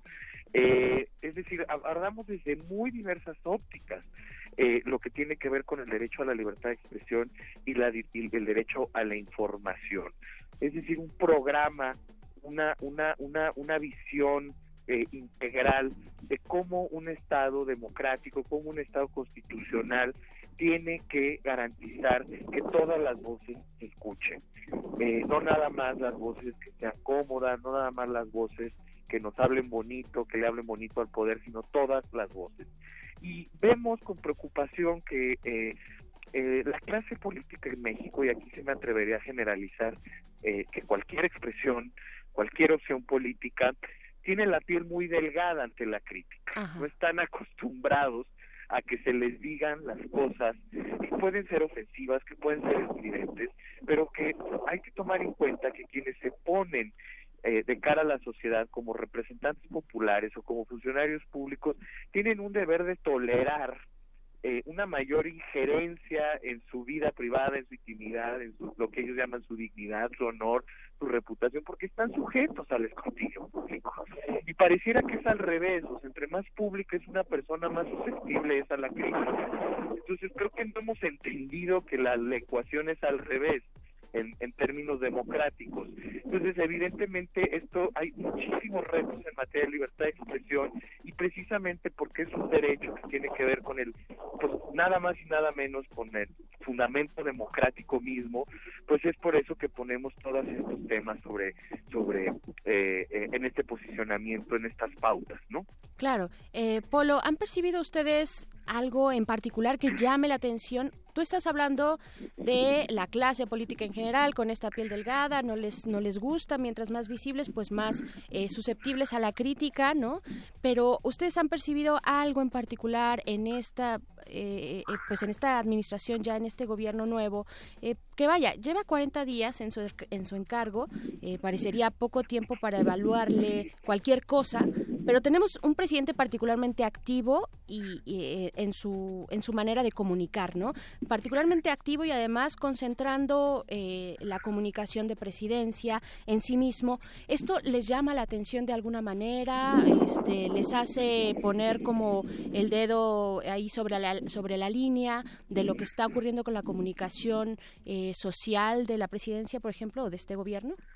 Sí, mira, yo creo que eh, lo, lo, fundamental es que reciben un, un país en llamas, ¿no? Y en términos de violencia contra la prensa estamos ocupando los primeros lugares, si no es que el primero, en, en, en, en, país de alto riesgo para el periodismo, ¿no? O sea, en América Latina y vaya que tenemos competencia, somos el país más peligroso para ejercer el periodismo según la Comisión Interamericana de Derechos Humanos y en, y en el mundo estamos al nivel de Siria, que es un país en guerra. Entonces, evidentemente no es de un día para otro, son 40 días apenas, eh, sabemos que es complejo eh, eh, armar todo un entramado institucional que está dinamitado, ¿no? desde el aspecto de la seguridad, pero también desde el aspecto de la procuración de justicia. Entonces, en ese sentido, eh, hemos abierto un diálogo y estamos en constante eh, eh, comunicación con los actores y con los funcionarios que estarán encargados de llevar a cabo una política, digamos, de protección a periodistas y en su momento también de procuración de justicia. Pero uno de los temas que tiene que ver precisamente con la prevención es cómo se posicionan los altos funcionarios del Estado, en este caso el presidente de la República como jefe de Estado, frente a los medios de comunicación. Es paradójico porque, como dices, es muy activo, es muy vocal, sale y, y bueno, están las conferencias mañaneras que ya se han convertido en todo un un suceso, ¿no? Desde eh, y que y que marcan prácticamente la agenda de este país día con día. Completamente. Eh, pero también es eh, sumamente polémico en el sentido de que eh, confronta a ciertos medios de comunicación, ¿no? Eh, que le son incómodos, que no le gusta la línea editorial, que son muy críticos frente a él, que puede llegar a ser cuestionables algunos aspectos incluso metodológicos, que fue lo que desató el último eh, exabrupto contra el reforma por el tema de las ejecuciones o los asesinatos, eh, pero que al final eh, creo que eh, uno de los elementos, y así lo hicimos público en una reciente carta que, eh, que, que, que empezamos a difundir el sábado, abierta al presidente López Obrador, es que eh, él ya es jefe de Estado, ya no es candidato. Entonces, eh, con esta investidura tiene una responsabilidad mayor y que no se malentienda, que no se entienda que no puede hablar. Claro que Ujú, puede exacto. y debe hablar, Claro. debe informar. El problema es que no puede denostar con ligereza y no puede estigmatizar con tanto eh, desdén a los medios de comunicación porque él tiene la calidad de garante de la libertad de expresión y porque sus palabras pueden ser mal interpretadas por otros actores que al final pueden actuar de manera violenta. Es decir, cuando un jefe de Estado llama a los medios de cierta forma, en un conflicto, en un, en un, en un contexto de alto conflictividad social, en un contexto tan violento contra la prensa, creo que sí es de preocuparse. Sí es de preocuparse porque al contrario debería de reconocer el valor de la crítica, del disenso y de y de y de y de la independencia editorial que puedan mostrar hasta cierto punto algunos medios de comunicación. O sea, creo que creo que la la, la- la fórmula es al revés es reconocer a los medios como una forma de prevenir la violencia sistemática que se ejerce contra periodistas en México. Claro, eh, Polo Maldonado, qué importante que lo digas tú, que lo diga una especialista eh, como tú lo eres en temas de libertad de expresión, viniendo de esta organización que ya lleva más de 10 años en México, artículo 19, que, que tomes, que, que toques este punto específicamente. ¿Hasta dónde puede o no y de qué manera hablar un mandatario de la investidura que tiene un presidente de la República como es Andrés Manuel López Obrador, eh, hablar en este caso hacia un grupo que además es, es vulnerable eh, en, la, en el contexto actual de nuestro país, eh, hasta qué punto puede hablar. Tenemos un referente importante con nuestro vecino del norte, Donald Trump, que no se calla la boca en, en ningún momento, ¿no? Y ahí hemos visto, hemos visto esta tensión constante, siempre hay una tensión, ¿no? Entre el poder y el periodismo, eh, Claro. y tendría que ser así, ¿no? Pero por parte del mandatario es bien interesante lo que dices, eh, que él tendría que ser este garante, este garante de las libertades, y en este caso de la libertad de expresión y del acceso a la información, eh, de la protección a los periodistas, que son finalmente aquellos que nos traen, eh, pues, las, las investigaciones periodísticas de lo que está ocurriendo, ¿no? Sí, yo creo que se vale debatir y es Ajá. necesario que se debata. Y qué bueno que da la cara todos los días y qué bueno que se para frente a la prensa sin, sin ninguna protección ni física ni simbólica ni ningún ni, ni teleprompter ni nada. Y eso creo que hay que hay que rescatarlo pero al final creo que también eh, eh, en su calidad de, de- de jefe de estado pues sí eh, lo más adecuado para garantizar la libertad de expresión es ahorrarse los calificativos y más bien sumar al debate con argumentos y con hechos, ¿no? Eh, en, eh, él, él- él decía y decía su equipo, estamos ejerciendo la réplica. Ok, están ejerciendo la réplica, pero la réplica no conlleva descalificaciones. Eh, cosa distinta es si quien ejerce la réplica es un ciudadano común y corriente como tú y yo, ¿no? Ahí Claro. quizás todavía se valga un poco más de, ¿no? Y, y se vale, se vale, eh, eh, pero cuando eres funcionario sí estás más acotado, porque evidentemente eh, tus palabras, eh, lo que tú señales, puede ser malinterpretado por otros actores eh, como un permiso o una habilitación para agredir a los a los a los a los periodistas, ¿no? En México lo que sobra es la denostación pública hacia la prensa y no de ahora, ¿eh? Eh, lo tenemos eh, clarísimo en, muy- en gobernadores, en las entidades de la República, de la, eh, de la, de la República, antecedentes de, de, de ex gobernadores también, como César Duarte en Chihuahua, ahora Corral también, que denota la prensa crítica en Chihuahua, su sucesor, pues, eh, como lo hizo Borges en su momento, como lo hizo Duarte en Veracruz. Es decir, tenemos una, una práctica sistemática de por eso digo que son todos los partidos políticos padecen de esto. No les gusta la crítica y se les hace fácil y al final vemos los resultados y es que la prensa pues se encuentra en un estado de vulnerabilidad muy alto en este país. Entonces, eh, evidentemente, por ahí tiene que empezar, por reconocer el papel de la divergencia, del periodismo libre, de la crítica, para comenzar a proteger efectivamente a eh, este gremio que es fundamental en democracia.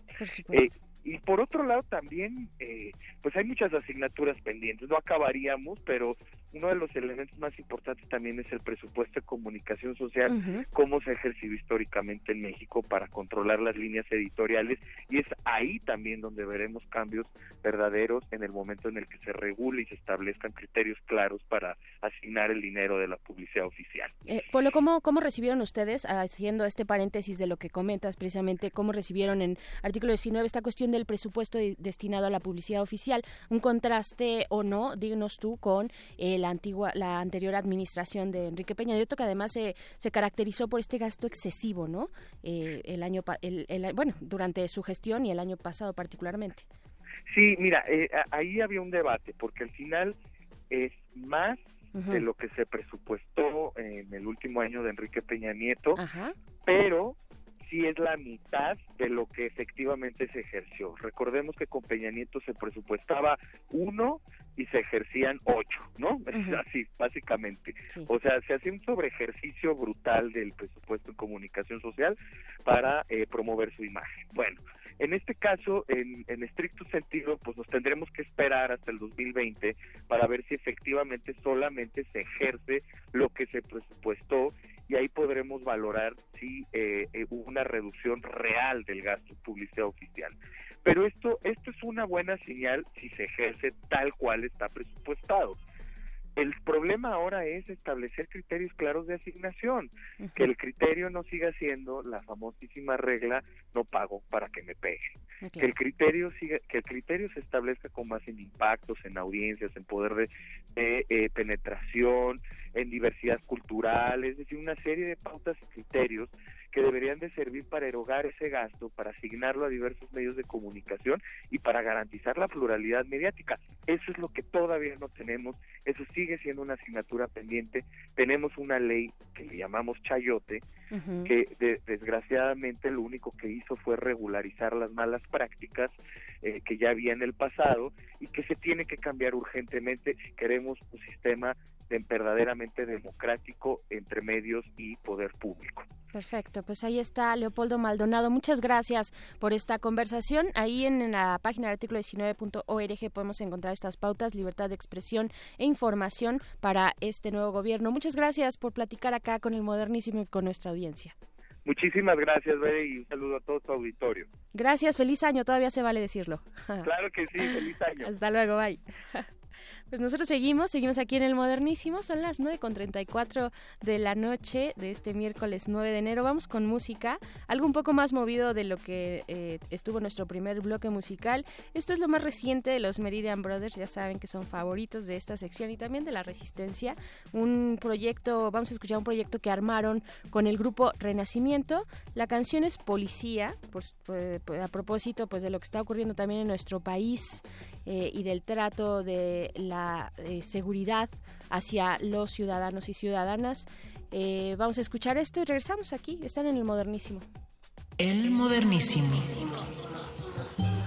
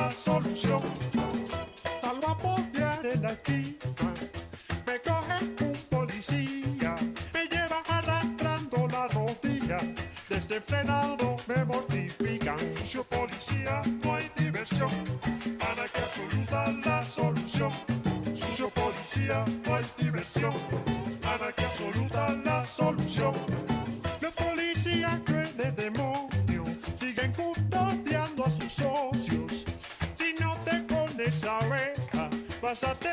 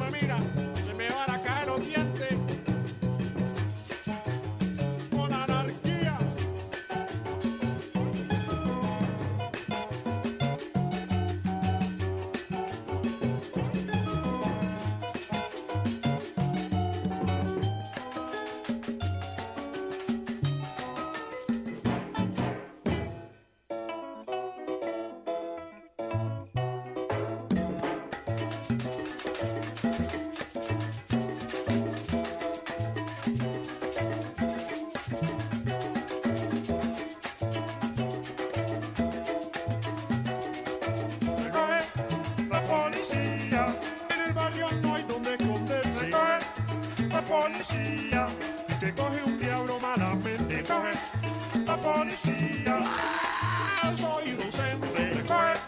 La policía, enredadores pegadores de la. Recoge la policía, a la gente le rompen vidrios y la policía, y cerraron nuestro bar para el.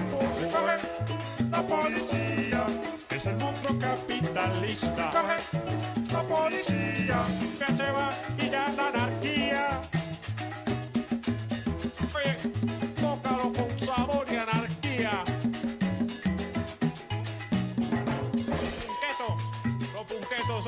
Saben dónde está el pojo de fango.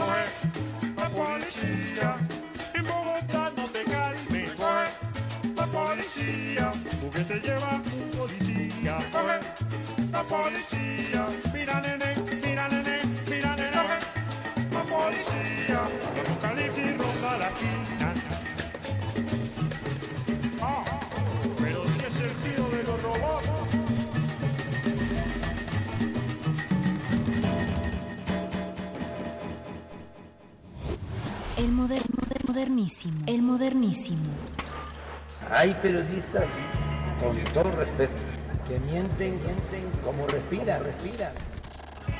El, moder- el modernísimo. El modernísimo.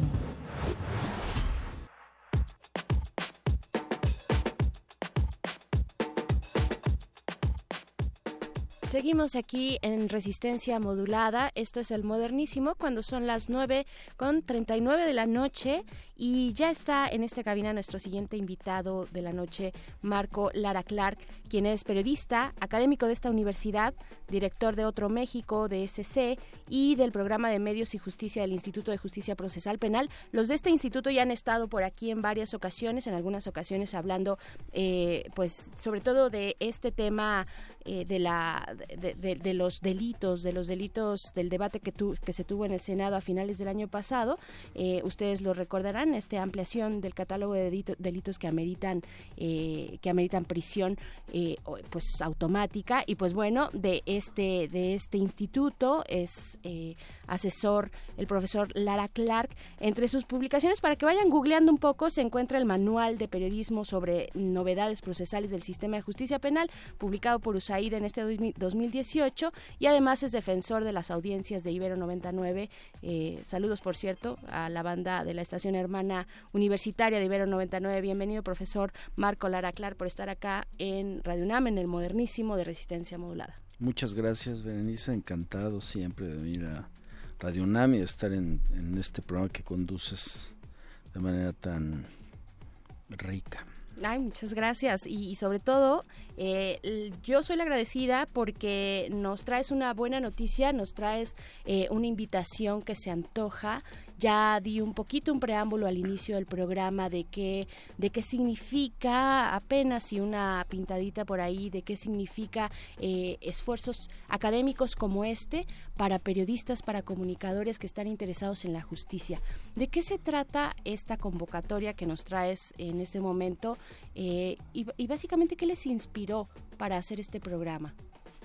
Mira, mm, yo tengo casi cuatro décadas trabajando como periodista de temas de violencia, delito, eh, justicia, conflictos, con, im- con implicaciones penales. Entonces, en los últimos 20 años, de esos casi 40 años, en los últimos 20 años, es decir, desde principios de la década pasada, eh, empecé a trabajar viendo cuáles eran, digamos, los usos y costumbres, ya muy imbuido de los usos y costumbres del periodismo policial y particularmente del periodismo a nota roja. Eh, consideré relevante empezar a trabajar con activistas, con académicos, eh, con jueces, mm, la posibilidad de construir un, un nuevo enfoque de periodismo de estos temas que nos permitiera salir del, del marasmo burocrático decimonónico a la nota roja. Y entonces fuimos construyendo en el camino con acompañamiento de, de la cooperación internacional y de organizaciones de la sociedad civil internacionales y los organismos internacionales un concepto que hoy llamamos nuevo periodismo judicial nos han acompañado en este proceso desde Open Society Justice Initiative, eh, desde MacArthur, desde la cooperación española, desde mm, eh, la cooperación, la Fundación Ford, desde la Hewlett, desde eh, y por supuesto la USAID en los últimos 10 años, un poco menos, pero digamos en los últimos 8 años y entonces eso nos ha llevado a construir no solamente una metodología, sino también un conjunto de materiales didácticos, una visión de espacios formativos que llegan a su culminación, es decir, a su clímax eh, como propuesta formativa a través de este diplomado que venimos a anunciar hoy. Y el siguiente paso que es estamos ya a punto de terminar una app para periodistas para el manejo de noticias sobre delito, violencia, eh, conflictos con implicaciones penales, con enfoque de derechos humanos y de protección a las personas que protagonizan el conflicto penal.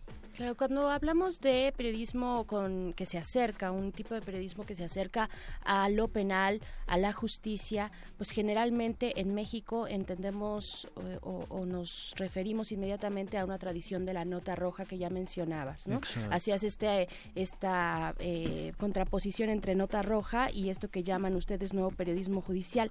¿Qué es la nota roja y por qué por qué no por qué por qué surge entonces esta esta opción?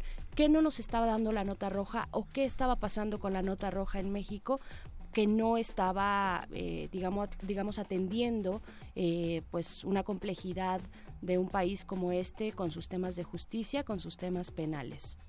Mira, esa es una muy buena pregunta, Berenice, porque eh, generalmente en el gremio periodístico y también gran parte de nuestra comunidad consideran sinónimo nota roja de periodismo judicial. Es algo que nosotros hemos trabajado mucho para contrarrestar esa idea eh, anacrónica. Eh, el periodismo que funciona como apéndice del sistema penal autoritario existe, ha existido en todo el mundo.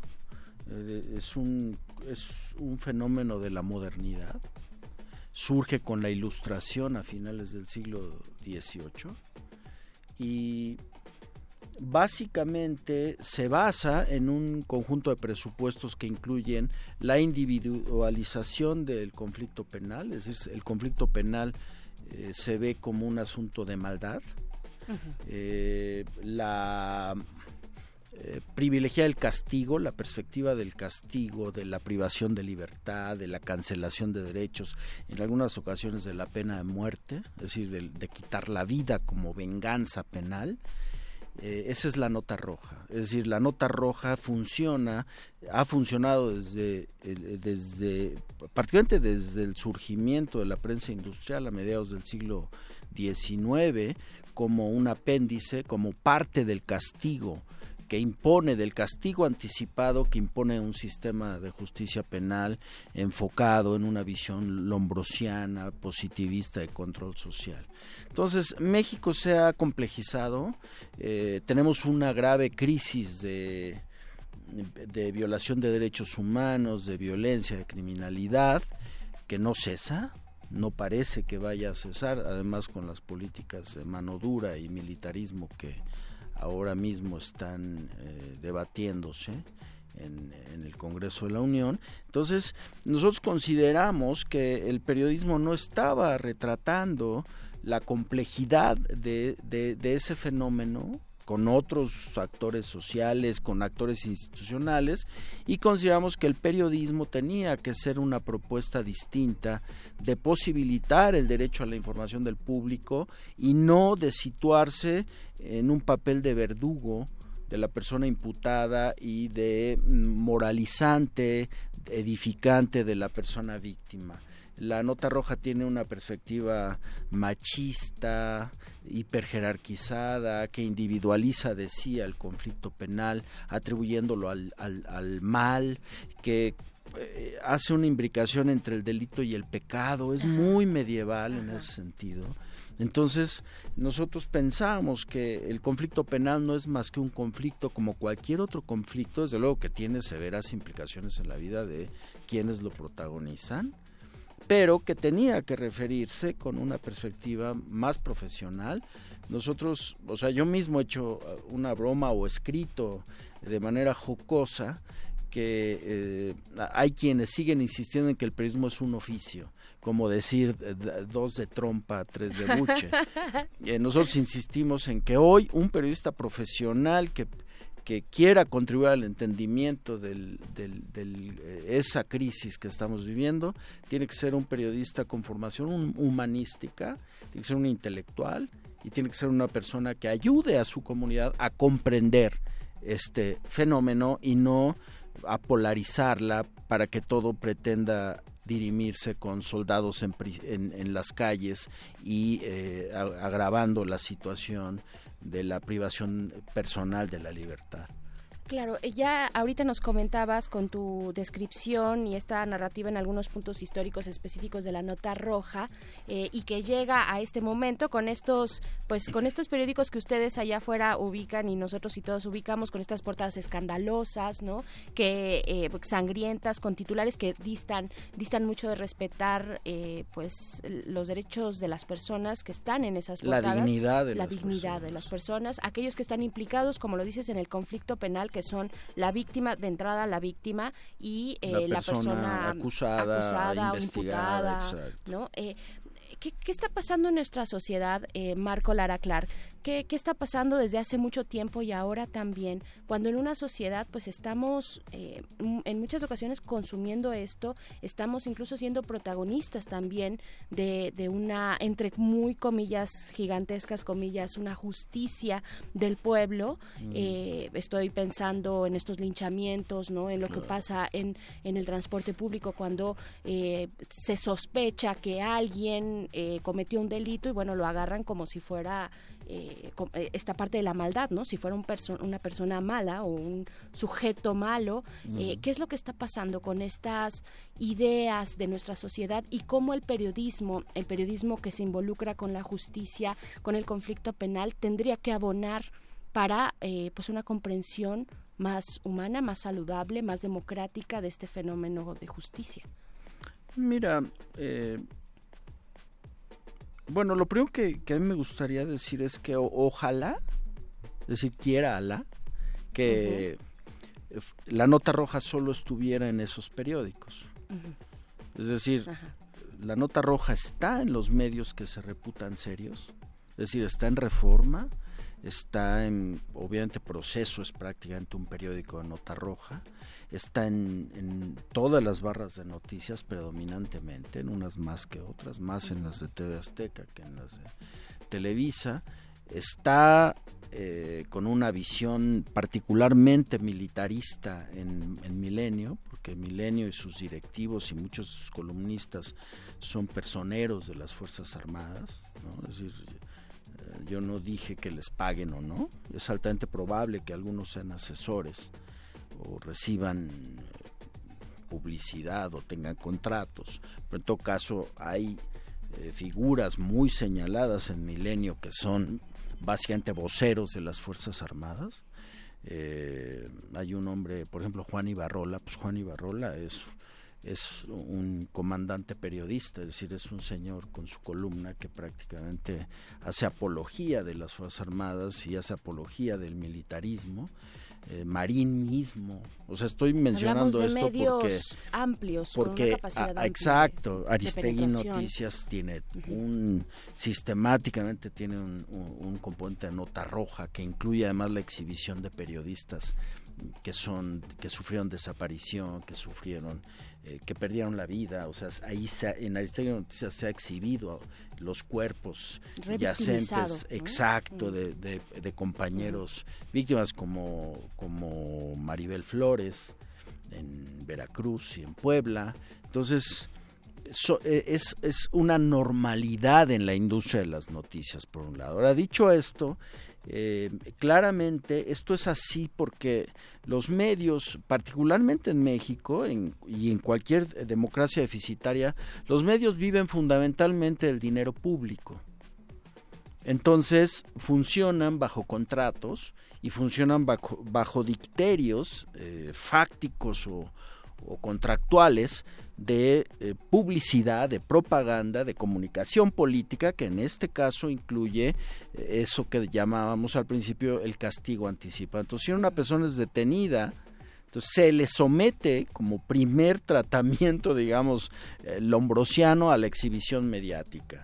Si, si una persona es víctima, pero es una víctima que, las, que, que la moralina de las instituciones o la, o, o- o la desresponsabilidad de las instituciones consideran que es una víctima ilegítima, tenemos el caso Narvarte, ¿no? Ajá. Eh, entonces se criminaliza, se desprestigia a la víctima también, ¿no? Entonces, esta lógica, que es una lógica tremendamente inquisitiva, o sea, medieval, es lo que contra lo que nosotros estamos trabajando. Nosotros y bueno, esta lógica también, pasando a lo que tú decías, querida Berenice, sobre los linchamientos, sobre los ataques multitudinarios a personas indefensas, claramente esto lo que genera es una lógica de crispación social y de legitimación de la eliminación de personas.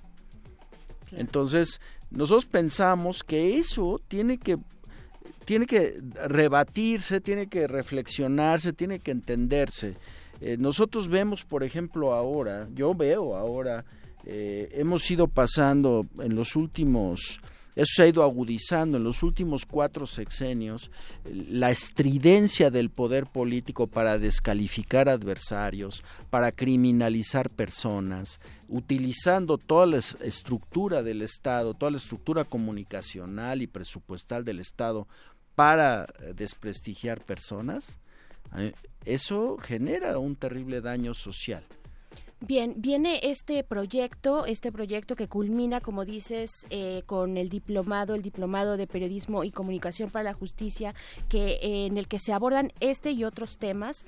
Eh, cuéntanos, cuéntanos de él en los últimos minutitos que ya nos quedan para despedirnos, Marco Lara Clark. Eh, ¿Dónde podemos informarnos más? ¿Cuáles son, digamos, los ángulos más importantes? ¿Y quiénes pueden participar? ¿Quiénes se pueden eh, inscribir en este diplomado? Bueno, el- en agosto del año pasado iniciamos la primera edición de este diplomado de nuevo periodismo judicial que se llama Diplomado eh, de Periodismo y Comunicación para la Justicia. Lo vamos a terminar en mayo. Tú estás ahí. Yo estoy ahí, by the way, va calado, va garantizado. Eh, y además eres una alumna distinguida del diplomado. Muchas gracias. Y ahora estamos lanzando la segunda edición que em, tiene como fecha límite de postulación enero 23, Ok. que inicia en enero 25. eh, tiene un cartel de cuerpo docente increíble, un Dream Team, es decir, eh, Alejandra Sánchez Insunza, Laura Goldenberg, Laida Negrete, eh, Mael Vallejo, Miguel Sarre, o sea, Ana Cristina Ruelas, es decir, tiene un, eh, un, cartel estupendo que nos honra, y además internacional, que incluye también jueces, magistrados, como sabes, operadores del sistema, pero periodistas también, eh, académicos, activistas de todos los niveles, entonces es algo estimulante. Básicamente el programa incluye la revisión crítica del militarismo y el populismo punitivo, que hoy es algo que estamos tratando desde el periodismo de reflexionar, de, eh, de meter en una lógica de reflexión crítica, tendencias del periodismo global, filosofía del paradigma penal acusatorio, la perspectiva diferenciada de la justicia, es decir, que no se hable de la justicia como algo homogéneo, sino que recoja la diversidad social, eh, producir un diálogo crítico con actores del sistema penal, eh, crear un espacio de reporteo dirigido a investigación periodístico, que además incluye, investigación periodística que además incluye, como sabes, material pedagógico original, así que Ujú, hicimos para el sí. diplomado prácticamente dos manuales, el de novedades procesales y el de víctimas, y un taller de tecnologías de la información y la comunicación para narrativas transmedia. Entonces, esta es la oferta, eh, pueden encontrar datos, eh, es decir, toda la información de programa, costos y requisitos en, en el sitio web de, eh, voy a deletrearlo, de SYV políticas-unam.org, ahí pueden encontrar, es una página del, de la División de Educación Continua y Vinculación de la Facultad de Ciencias Políticas y Sociales. Este es un diplomado que eh, funciona dentro de la Universidad Nacional Autónoma de México, dentro de la Coordinación de Investigación en Comunicación, en Ciencias de la Comunicación, eh, con bajo los auspicios de la USAID a través del programa Pro Justicia y ahora tenemos, como sabes, 25 alumnas y alumnos. Eh, hemos encontrado una respuesta enorme en esta campaña de lanzamiento. Y finalmente es un eh, diplomado inédito porque está tiene el soporte en términos de los de, de que vamos a publicar las historias que vamos a producir en mexico.com horizontal eje central ibero 99 la prensa cuestione y nuevo periodismo judicial. Es decir tenemos un pool de siete medios eh, algunos de ellos muy influyentes, algunos de ellos desde luego con enorme ponche en el, en el tema específico de del periodismo policial como la prensa donde Claro. estuvimos Estuvimos, hicimos una visita a la prensa, una muy interesante ejercicio y pues los invitamos a postularse. Está dirigido a periodistas comunicadores estudiantes de periodismo y comunicación y es un espacio formativo pero también motivacional. Sin duda, sin duda, y muchos esfuerzos confluyen ahí, ya todo lo que nos has comentado, decir también eh, si esta edición tiene opción a titulación, por ahí también. Sí, eh, la anterior y esta tienen, el, el diplomado es de 240 horas, esta segunda edición va a estar resumida en términos de hora aula porque lo vamos a hacer más práctico y eh, sí, ambos tienen opción de de titulación. perfecto. Entonces hay que apurarse porque este de opción de titulación es un poco más complejo. El trámite, afortunadamente, la UNAM tiene estándares mm, rigurosos. Eso a mí me da mucho gusto para quienes pretendan titularse. Sí. Es decir, no, no es nomás que pues yo no hago mi tesis y, y voy y hago un diplomado, sino No, para, no, no, requiere un para esfuerzo. titularse créanmelo. exige. Ya Bueno, les andaré contando en marzo, ya les andaré contando en marzo. Por lo pronto se nos acaba el tiempo, profesor Marco Lara Clar. Muchas gracias por compartirnos este trabajo, este esfuerzo. Tenemos libros, tenemos eh, libros de tu autoría, Prisión sin condena, para aquellos que nos escriban a, a nuestra red social de Twitter, arroba R modulada. Los primeros, vamos a dar ahorita cuatro. Eh, para los primeros que nos escriban en nuestras redes sociales, específicamente en Twitter. Nos vamos ya, estén pendientes porque más adelante en otras emisiones vamos a dar otros libros, otros regalos, porque eso pasa al inicio del año, vienen los regalos. Muchas gracias por habernos escuchado, esto es El Modernísimo. Yo soy Berenice Camacho, gracias a la producción. Quédense ahora con Resistor en Resistencia Modulada. última página del fanzine. Pero mientras el futuro esté desigualmente repartido, buscaremos llegar a él. El modernísimo.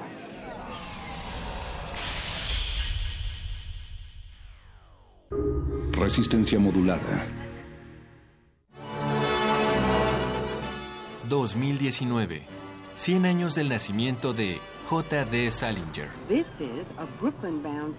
Recordemos a Holden Caulfield, aquel joven rebelde, conflictivo, inmerso en la turbia realidad del Nueva York de la posguerra, confundido con los cambios de su adolescencia y que, en palabras de su hermana Phoebe, nada le gusta. Es otro personaje entrañable de esta novela, la, la hermana que sirve como una especie de contrapunto a su, hermana, a su hermano Holden Caulfield. En medio de toda la locura y en medio de todo el pesimismo que él trae, la figura de Phoebe Caulfield cobra una, una relevancia mayor como una especie de faro que curiosamente eh, guía también a Holden Caulfield pese a que él se asuma como un guía, ¿no? Por eso de ahí la metáfora del guardián entre el centeno. Mauricio Montiel Figueiras, escritor. J.D. Salinger. 96.1 de FM. Radio UNAM. Experiencia sonora.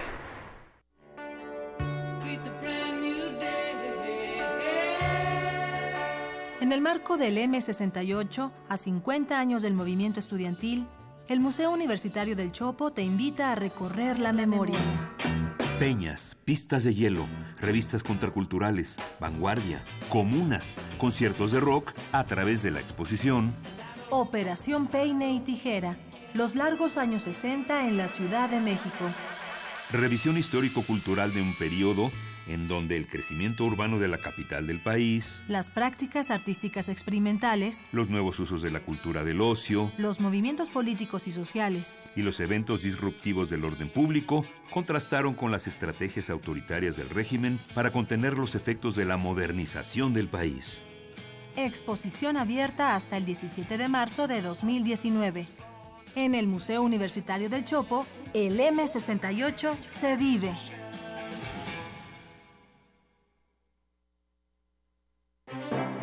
Luego de exhibirse durante tres años en diversos países, llega a México la muestra Orozco, Rivera Siqueiros, la exposición pendiente, que se debió inaugurar originalmente en Chile en 1973, pero lo impidió el golpe de Estado de ese país. Se exhiben 180 piezas entre obra pictórica, documentos, videos y otros testimonios que dan cuenta de la cancelación de la muestra. Orozco, Rivera, Siqueiros, la exposición pendiente, se puede visitar en el Museo de Arte Carrillo Gil, en el sur de la Ciudad de México. En la UNAM se escriben historias de éxito. En Fundación UNAM hacemos que estas historias sean posibles, ya que becamos anualmente a más de 68 mil universitarios. Súmate 5340-0904 o en www.funam.mx. Contigo hacemos posible lo imposible. Resistencia modulada.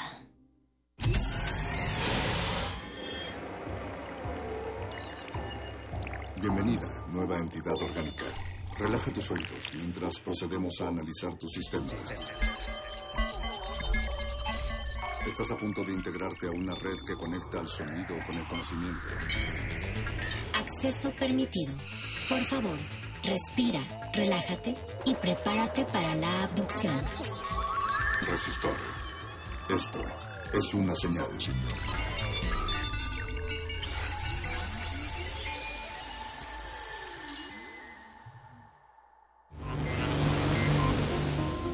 Resistor. Código de emisión R 3 2 0 5 0 9 0 1 2 0 0 9. Ingrese nombre de usuario radio escucha. Ingrese contraseña resistor. Acceso permitido. Inicia secuencia sobre músicos científicos. Ellos han logrado conjuntar en sus vidas dos de las áreas más notables y brillantes de la humanidad. Son capaces de deleitarnos con sus creaciones y también de compartir sus conocimientos e incluso de generar nuevos aportes al saber. Los músicos científicos son personas como tú y como yo, que han entregado sus almas y sus cerebros a la creación y al desarrollo científico. Pero esto no es algo extraordinario, son muchos los artistas que, ya sea por ganarse la vida o porque sus pasiones les dan para realizar otras actividades en su día a día, se han destacado en otras áreas. Leonardo da Vinci es por excelencia el hombre renacentista, trabajó en áreas diversas como la física, la zoología, la geología o la astronomía entre otras. Desde luego también conocido por su pintura. Samuel F. B. Grande Morse, inventor del telégrafo y del código Morse, también fue un pintor con mucho talento. Podemos hablar de Albert Einstein, quien tocaba el violín desde los seis años. Él además pensaba que existía una relación entre la música y el universo. Fue en la música donde encontraba inspiración para algunas de sus teorías. ¿Desea repetir esta información? ¿Ha elegido no? Inicia la secuencia.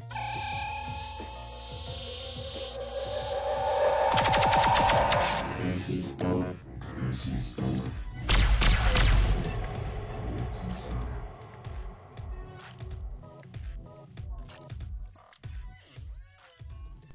Sean ustedes bienvenidos una vez más, un año más, a este Resistor, su sección de ciencia y tecnología favorita, que es parte de Resistencia Modulada, su barra programática favorita de Radio UNAM. Sabemos que también su estación de radio favorita. Gracias por, por escucharnos, gracias por sintonizarnos de nuevo en este año que comienza. Ya saben, acá les deseamos todo lo mejor, pero ya, ya vamos en 9 de enero y entonces ya, esto ya, ya es más, ya se va a acabar, vamos por el 2020. Yo soy Alberto Candiani y esta noche hablaremos, pues les tenemos aquí eh, eh, reservada una pequeña sorpresa para aquellos que estén en las áreas de sistemas y de informática, de computación, ciencias de la computación.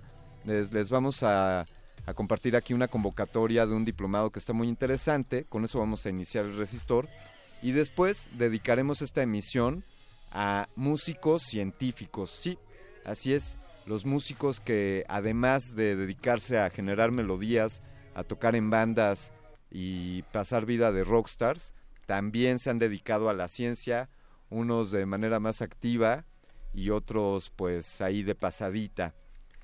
Eh, los invitamos a interactuar con nosotros, ya conocen ustedes nuestras redes sociales, arroba Rmodulada en Twitter, o también en Facebook nos pueden escribir al Resistencia Modulada. Y vamos a comenzar. Les decía que tenemos aquí, esta noche tenemos, eh, nos honra con su presencia eh, un buen amigo y también él es director de TIC, de Tecnologías de la Información y las Comunicaciones, de la ANUIES, que es la Asociación Nacional de Universidades e Instituciones de Educación Superior de aquí de México. Él es el maestro José Luis Ponce. Mucho gusto, José Luis, ¿cómo estás? Qué gusto verte. Encantado, de verdad, fantástico. Eh, excelente, gracias por la invitación y de verdad qué gran oportunidad y qué gran ventana tenemos para este evento que les vamos a platicar. Pues nos honras con, con ser nuestro primer invitado en vivo de este, de este 2019 y platícanos, a ver, yo, yo estaba leyendo ahí el DiploHack Student Challenge, que además es algo eh, que está convocando eh, la, organización de la organización de Estados Americanos, ¿no? Eh, esta organización de estamos México, Estados Unidos y algunos otros países y, es un tema entiendo que va a ser un encerrón para estudiar sobre ciberseguridad. Platícanos un poco qué, está convocando esta organización de Estados Americanos en conjunto con la NUYES, por favor. Perfecto. Deja darme un poquito el, el contexto y el antecedente.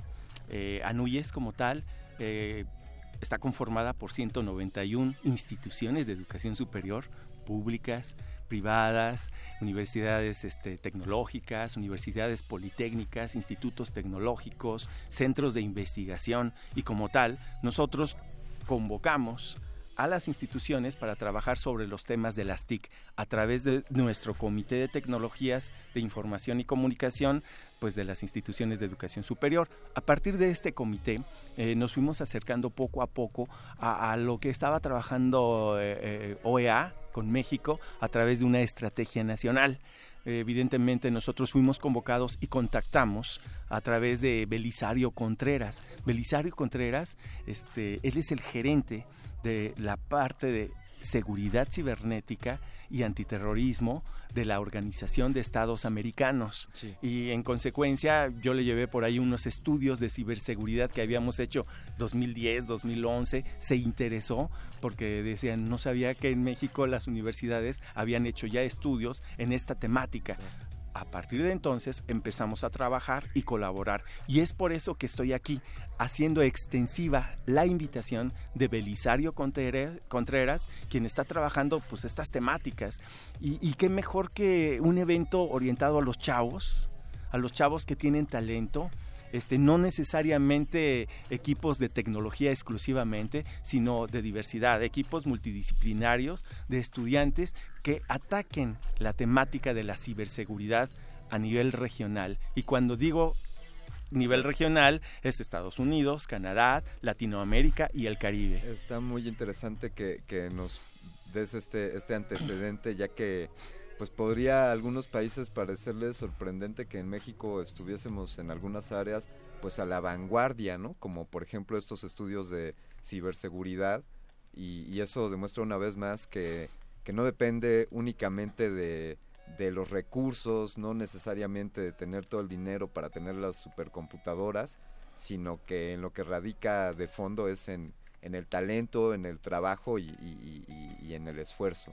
Definitivamente, los chavos tienen un tremendísimo talento y una sed de, una manera de trascender. Mm, te comento sobre el, DiploHack Student Challenge. Es un gran reto. es un va dirigido? Está dirigido a estudiantes. En esencia se puede decir que de tecnología, pero no. Está dirigido a equipos de estudiantes equipos multidisciplinarios en donde haya ingenieros, en donde haya chavos orientados a la ciberseguridad, en donde haya administradores, en donde haya eh, futuros abogados, eh, y con la idea de atender esta problemática desde esa perspectiva multidisciplinaria y además a nivel internacional porque va a haber distintos enfoques en cada país. ¿Hay, alguna recomendación en cuanto o alguna restricción en cuanto al número de, miembros de los equipos que quieran postularse? Sí, está, está, este, es, está hecho para cinco estudiantes. A ver, entonces pensemos en cinco estudiantes que pueden ser de licenciatura o de posgrados. Mm, no, posgrados. De licenciatura. Ah, perfecto. Sí, solamente de, licenciatura. Que, que estén interesados en estudiar un diplomado sobre ciberseguridad que será impartido en, Washington, ¿no? Eh, es un hecho. Eh, el DiploHack Student Challenge es un reto en el cual en tres días, que como en la convocatoria lo dice, eh, los días 20, 21 y 22 de febrero, ya estamos a punto, podrán participar a través de una convocatoria y obviamente esta convocatoria es súper selectiva eh, son cinco participantes como estudiantes y además un mentor que puede ser un académico o un investigador que pertenezca a una institución de educación superior. Sí. Y estos, estos eh, miembros de los equipos podrían ser incluso de distintas universidades. Por supuesto. Ah, fantástico. Por supuesto. Eh, mucho de esta idea es generar colaboración interinstitucional. Entonces, la convocatoria es para que estos equipos se postulen y serán seleccionados cuatro equipos, ¿no? Para ir a estudiar este, este eh, A nivel global son seis equipos, pero son cuatro a nivel América Latina y el Caribe. Y obviamente uno de Canadá y otro de, Estados Unidos. ¿Qué, estos son los países que estaríamos compitiendo? México, Estados Unidos y Canadá. Este, no, no solamente México, también están los países miembros. Recuerda que entre los países miembros también podemos tener a, Argentina, a Brasil, está Costa Rica, está mm, Colombia em, y obviamente países del Caribe. dinos cómo... ¿Cuál es el vínculo para cómo, cómo pueden nuestros radioescuchas, los que estén interesados en este tema, eh, pues postularse y estamos ya con, poco tiempo. Eh, nosotros sabíamos ya de esta convocatoria que ya estaba abierta, me parece que desde finales del año pasado, pero cuando andábamos de vacación no la podíamos anunciar, pero aún quedan unos días, ¿no? Sí, efectivamente, mira, iniciamos el 10 de diciembre de 2018. Sí. Sacamos la convocatoria, se cierra el 13 de enero, o sea, queda bien poquito tiempo. Y obviamente, pues la idea es que esto pase por un proceso de selección. Claro. Eh, El vínculo. Sí. www.anuies.mx. Ah, al entrar al sitio web de la ANUIES, ahí está la convocatoria. Efectivamente, la van a encontrar en, prime- en un banner en primer plano. Sí. Y este y obviamente los va a llevar a, a todos los detalles. Oye, y aprovechando que, que te tenemos aquí, José Luis, eh, pues como para pasarles un, tips a, nue- a un tip a nuestros radioescuchas, ya que queda tan poquito tiempo, ¿qué documentos deben de preparar? ¿Cuál es el formato para presentar su postulación? eh, sus currículums, una idea, cuéntanos ahí un poco. De manera esencial, una carta de postulación. Sí. Obviamente un preregistro. Claro. Una carta de postulación y un ensayo, un ensayo corto de máximo tres páginas. Obviamente un ensayo con temas muy críticos, que esté orientado a la temática y que de una u otra manera esto, eh, mm, ¿cómo decir?, Eh, proponga una idea de lo que se quiere, en lo que se quiere participar. Porque déjame decirte, Sí. eh, al ser selectivo, pues muchos equipos van a quedar eliminados. Claro. Entonces, obviamente quedan los mejores. Entonces, yo con mis, con mis otros cuatro colegas y con un tutor o... Generalmente es un profesor. Exactamente. ¿Tenemos alguna idea de temas de ciberseguridad? Algo que nos gustaría hacer en grande. Sí. Y entonces le proponemos esto a, a la Organización de Estados Americanos y, y a la NUIES mediante una carta, esta propuesta. eh, supongo nuestros currículums. Ah, por supuesto. ¿no? Visa. Eh, ah, tener visa es Estar importante. vigente. Eso es importantísimo. Que les recordamos, amigos, que esto de, de ser ustedes seleccionados estarían para el 20 y a partir del 20 de febrero en la ciudad de Washington, en Estados Unidos. Y también es muy recomendable, vemos en la convocatoria, pues que hablen inglés, ¿no? Sí, efectivamente. Y además este, este nivel de inglés debe comprobarse. Debe comprobarse y existen criterios de la OEA. Sí. En, en esta, en la página del evento van a encontrar el detalle con mucha precisión. Fantástico, pues ahí está la invitación para todos nuestros radioescuchas y te, te agradecemos mucho, José Luis. ¿Qué, ¿Qué hay que nos platiques? Definitivamente tenemos que hacer cosas en Resistor con el área de tecnologías de la información y las comunicaciones de la Asociación Nacional de Universidades e Instituciones de Educación Superior, la ANUIES.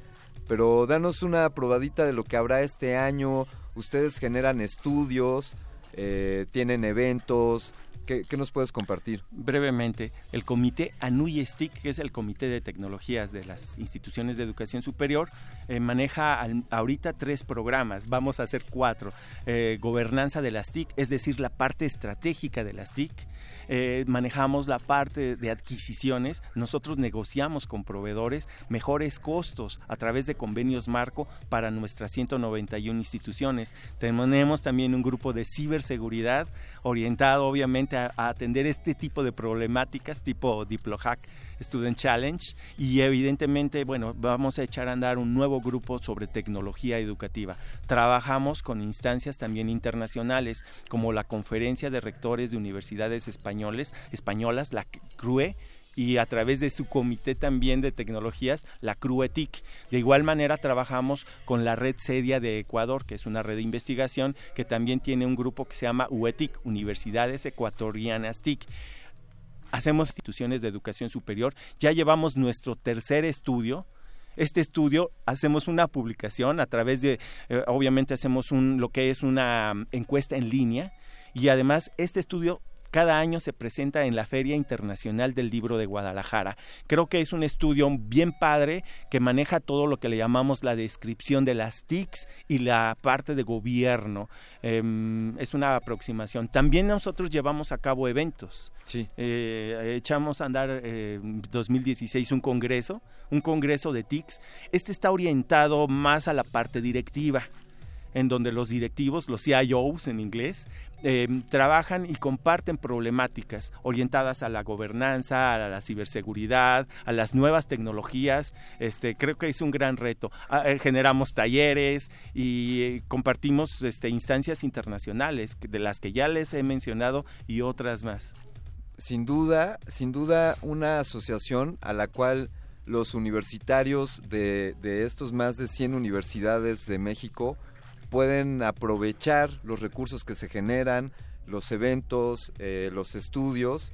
Y para este caso, eh, queremos compartirles que, aquí José Luis Ponce, director de las TICs de la ANUYES, nos ha traído un ejemplar de este estudio, del, del último, el que publicaron para 2018, Estado actual de las tecnologías de la información y las comunicaciones en las instituciones de educación superior, eh, tenemos un estudio de estos para ustedes amigos. Si están interesados en esto, háganos llegar un Twitter donde arroben a la cuenta de Twitter de la ANUIES y donde pongan el hashtag resistor y díganos, quiero mi estudio de las tecnologías, quiero mi estudio de las TICs. Y tenemos un ejemplar para, para el primero que nos, que nos mencione. También tenemos unos boletines si no llegan a ser los primeros en arrobar a la UNUYES y poner el hashtag de Resistor, también tenemos unos boletines de la UNUYES que traen información muy valiosa. José Luis, pues te queremos agradecer mucho, eh, José Luis Ponce. Dinos, por favor, algo más. rápidamente. Sí. Eh, TIC. Ok. TIC. Muy bien. Ese es el, ese es el hashtag. Ese exactamente. Muy bien. Ahí está. Consulten ustedes el sitio anuyes.mx Ahí están las redes sociales. Les recordamos la, convocatoria del Diplo Hack Student Challenge concluye ya el 13 de este mes. Basta con que se organicen amigos, hagan una carta, la razón por la cual les gustaría estudiar este diplomado en Washington y pues les deseamos mucha suerte. José Luis Ponce, muchísimas gracias por habernos acompañado esta noche. Para mí un honor. Muchas gracias. Gracias. Vamos a continuar con este resistor que además de estar eh, difundiendo estos eventos de, estudios de ciberseguridad, pues esta noche vamos a hablar de música y ciencia y para ello les vamos a poner de la banda de Offspring. Esta es una rola que salió en el álbum Rise and Fall, Rage and Grace en el año 2008. Eh, esta pieza se llama Stuff is Messed Up y ahora les cuento por qué la pusimos. Estás en Resistor. Esto es una señal.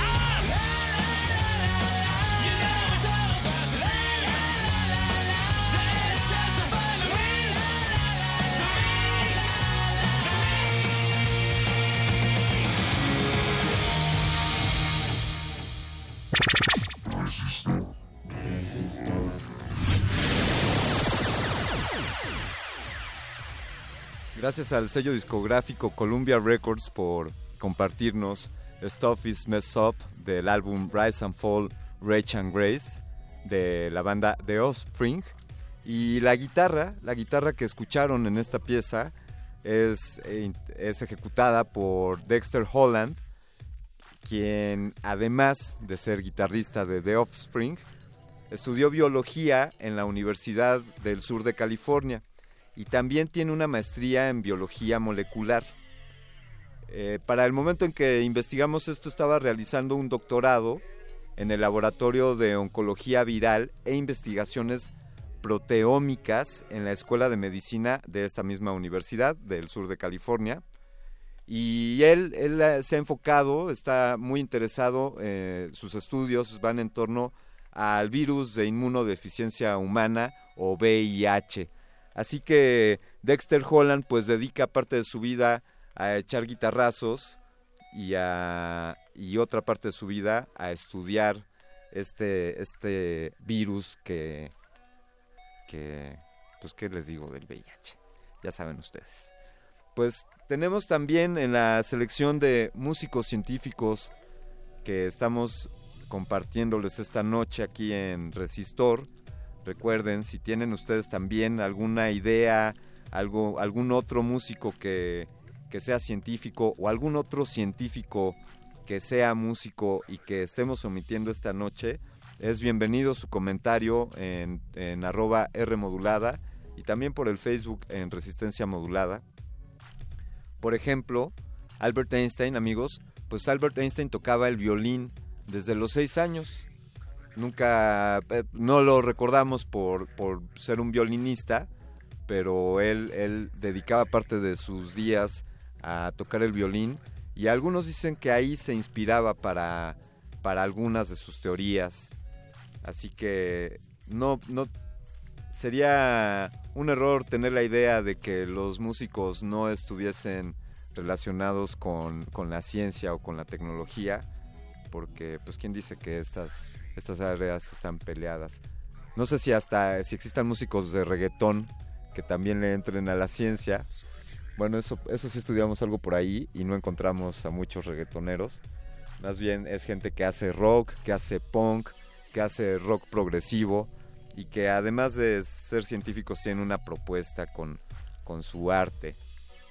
Bueno, el siguiente en la lista, eh, pues considerado como uno de los mejores guitarristas de la historia, y cuando comenzó a ser parte de esta banda que ahora les vamos a decir, él estaba estudiando un doctorado en astrofísica en el Imperial College of London. Dejó, dejó sus estudios para retomarlos posteriormente, para incorporarse a este importante proyecto. Les voy dando una pista, el año pasado salió la película que hablaba de esta banda. Y después regresó a, a concluir sus estudios para graduarse con honores. Así que él eh, tiene este doctorado en astrofísica con honores y no solo hizo esos estudios, sino que eh, recientemente en el año 2015 se incorporó de nuevo a, tomar su carrera de astrofísico y él es parte de un proyecto de la NASA que se llama New Horizon. New Horizon es, un proyecto de esta agencia espacial norteamericana que tiene el objetivo de estudiar aquel lejano planeta, planetoide o planeta exoplaneta, eh, Plutón. Sí, Plutón, el último, el último que nos enseñaron en los que están en este sistema solar. Y el, objeto, el proyecto de New Horizon consist, consistió en enviar una sonda hasta orbitar este planeta. La sonda salió por allá del 2006 y en 2015 llegó, llegó a la órbita de Plutón, donde ha andado por ahí rondándolo y después seguirá, seguirá para alejarse de este sistema solar. Por cierto, decirles que de entre las ondas que, que la NASA ha enviado, es la que viaja a mayor velocidad, a unos más o menos 14.482 kilómetros por hora. Recuerden que en el espacio hay cero resistencia y la aceleración puede alcanzarse, pues ahí está, hasta 14.500 kilómetros por hora. Así que este señor Brian May, integrante, guitarrista de la banda Queen, es parte de este proyecto New Horizon de, la NASA. Voy a retomar una cita de la revista Rolling Stone en cuanto a, en cuanto a su fase como guitarrista y, y en cuanto a la rola que les vamos a poner. Se dice que el primer single de Queen fue una declaración de intenciones de Brian May para hacer un regimiento de guitarras superpuestas gritando al unísono con exagerados efectos que le confieren ritmo y textura. Atentos a este sonido de ciencia ficción. Están todos los riffs que caben en un álbum en una sola canción. Así que les traemos del primer álbum de Queen, el primer sencillo eh, publicado por Queen, Keep Yourself Alive, aquí en Resistor. Resistor. Esto es una señal. I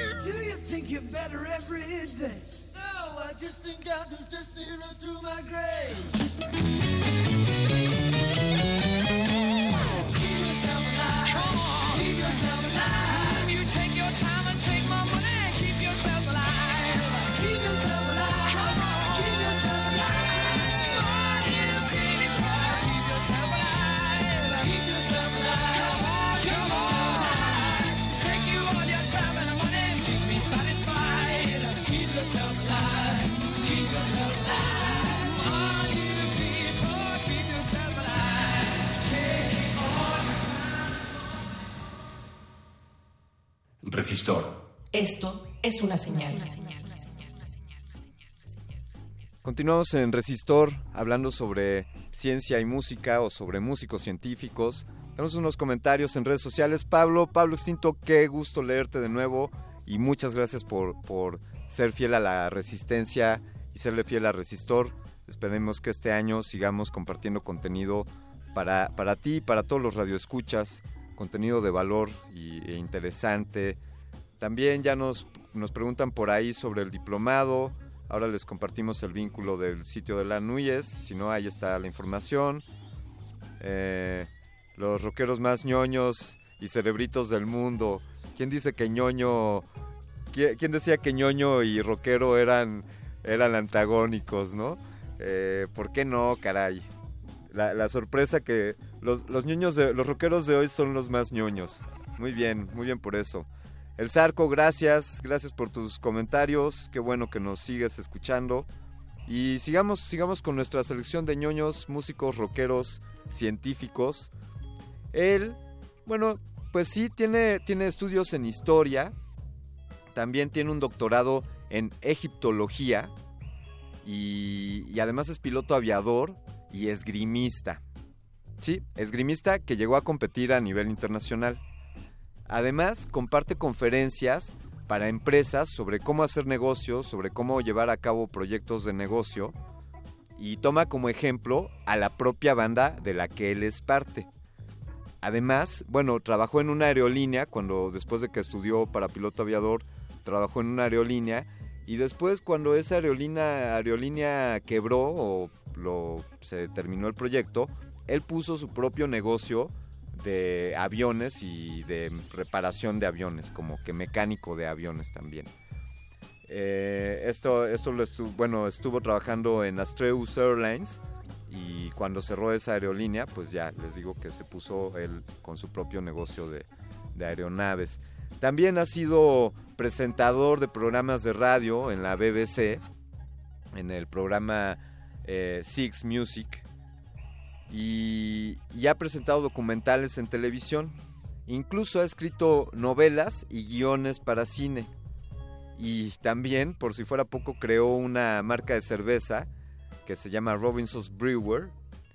Y como les decía, ha sido esgrimista. Es cantante y compositor. Y por cierto, también es el líder de la banda Iron Maiden. Nada más y nada menos que Bruce Dickinson.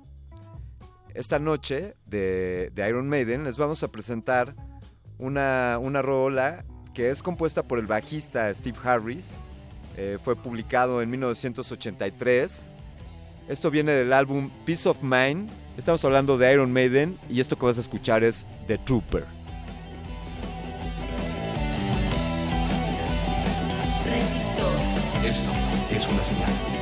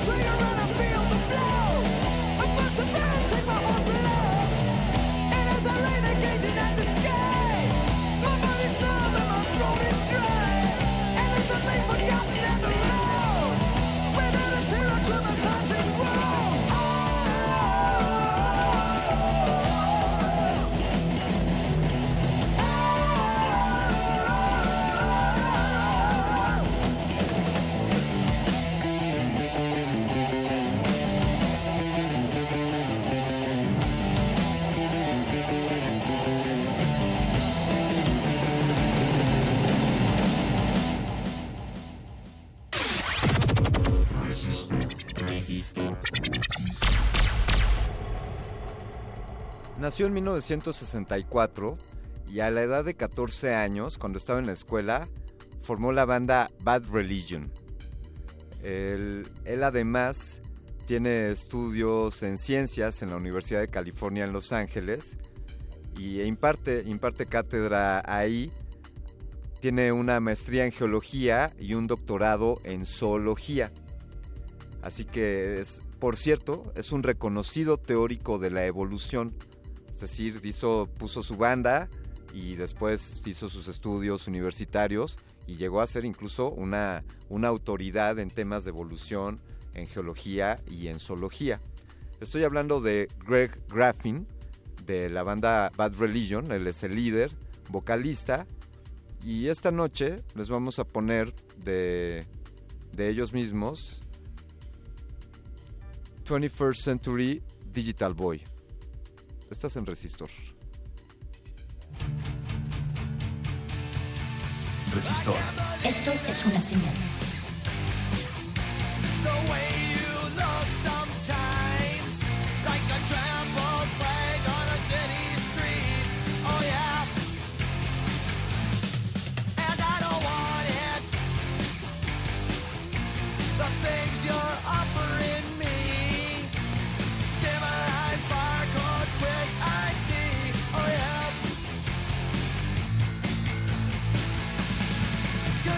20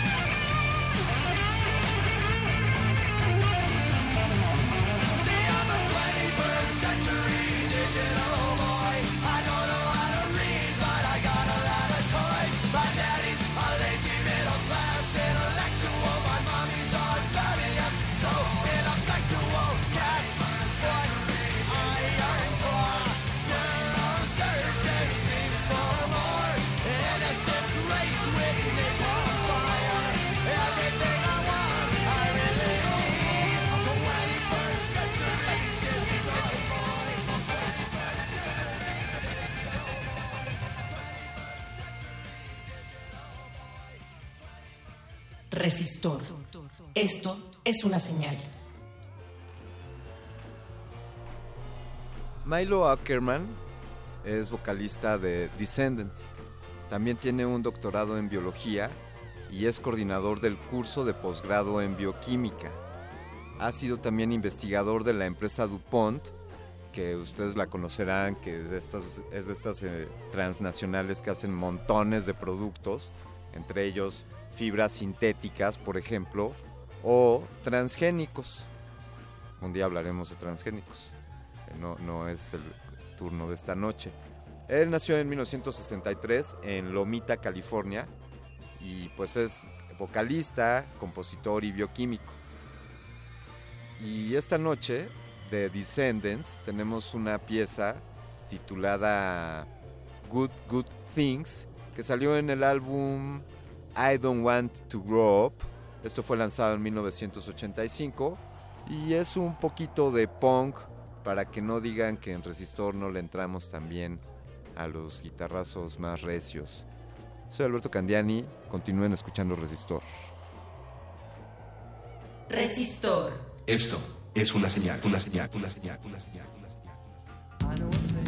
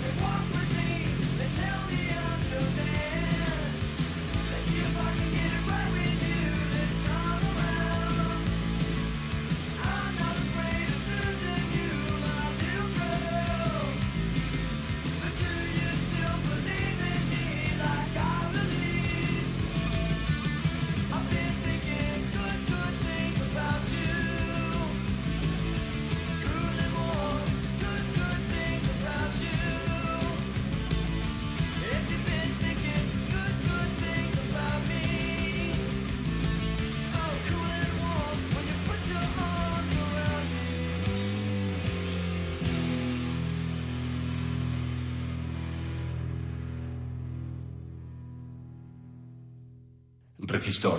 Esto es una señal.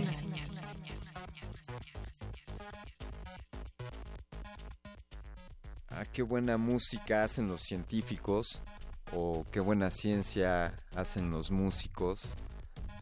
Hemos también entrevistado aquí en Resistor a algunos, algunos científicos mexicanos que también nos han platicado de sus proyectos.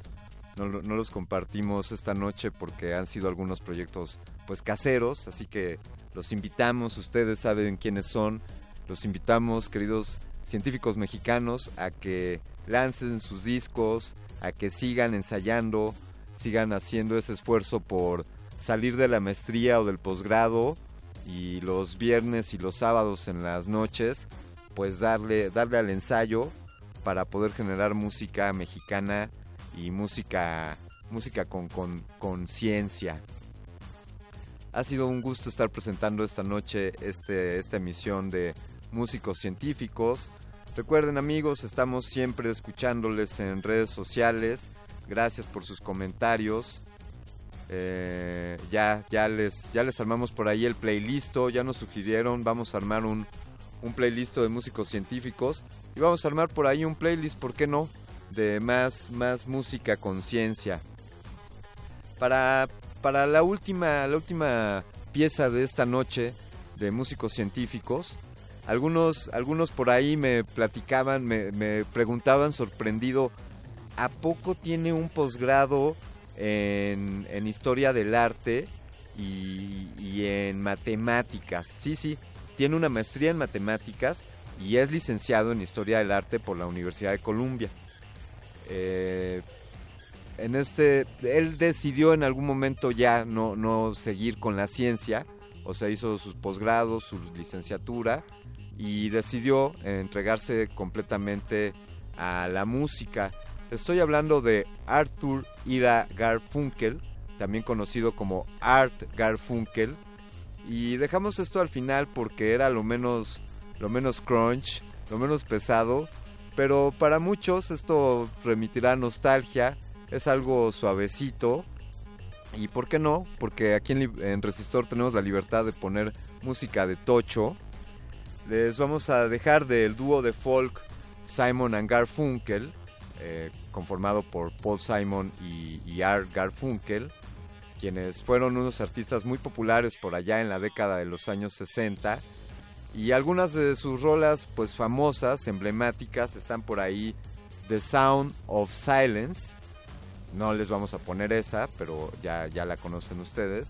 Y también otra muy representativa es Bridge Over the Troubled Water de Art Garfunkel. Pero esta noche lo que les vamos a poner es parte de un soundtrack. Ahí, ahí les dejamos para de retinas que les platiquen de qué película es este soundtrack. Esto salió en el álbum Bookends en el año 1968 por el sello discográfico Columbia Records, compuesta por Paul Simon, pero también participante en el Art Garfunkel, matemático e historiador del arte. Les vamos a dejar con Mr. Robinson. Mr. Robinson.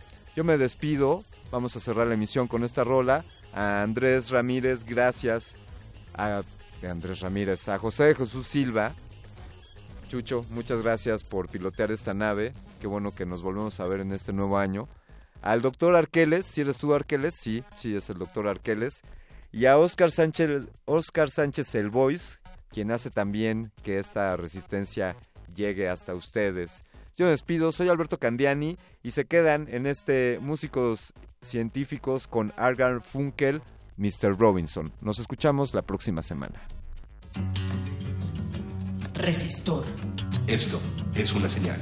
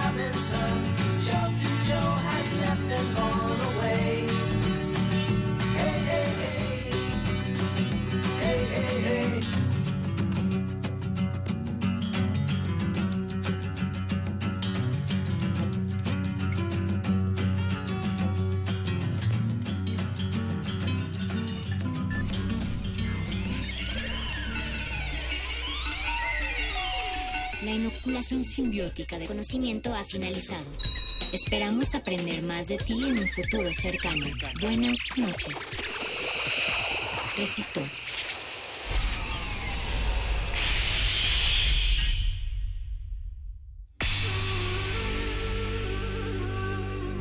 Por siglos nos hemos hecho escuchar.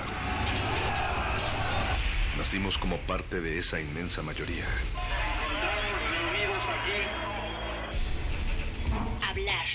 Escuchar. debatir, proponer, cuestionar. Está en nuestra naturaleza. instrumentos de conciencia de nuestro pueblo. Usamos el sonido porque atraviesa obstáculos. Muros, fronteras. Nosotros somos la resistencia.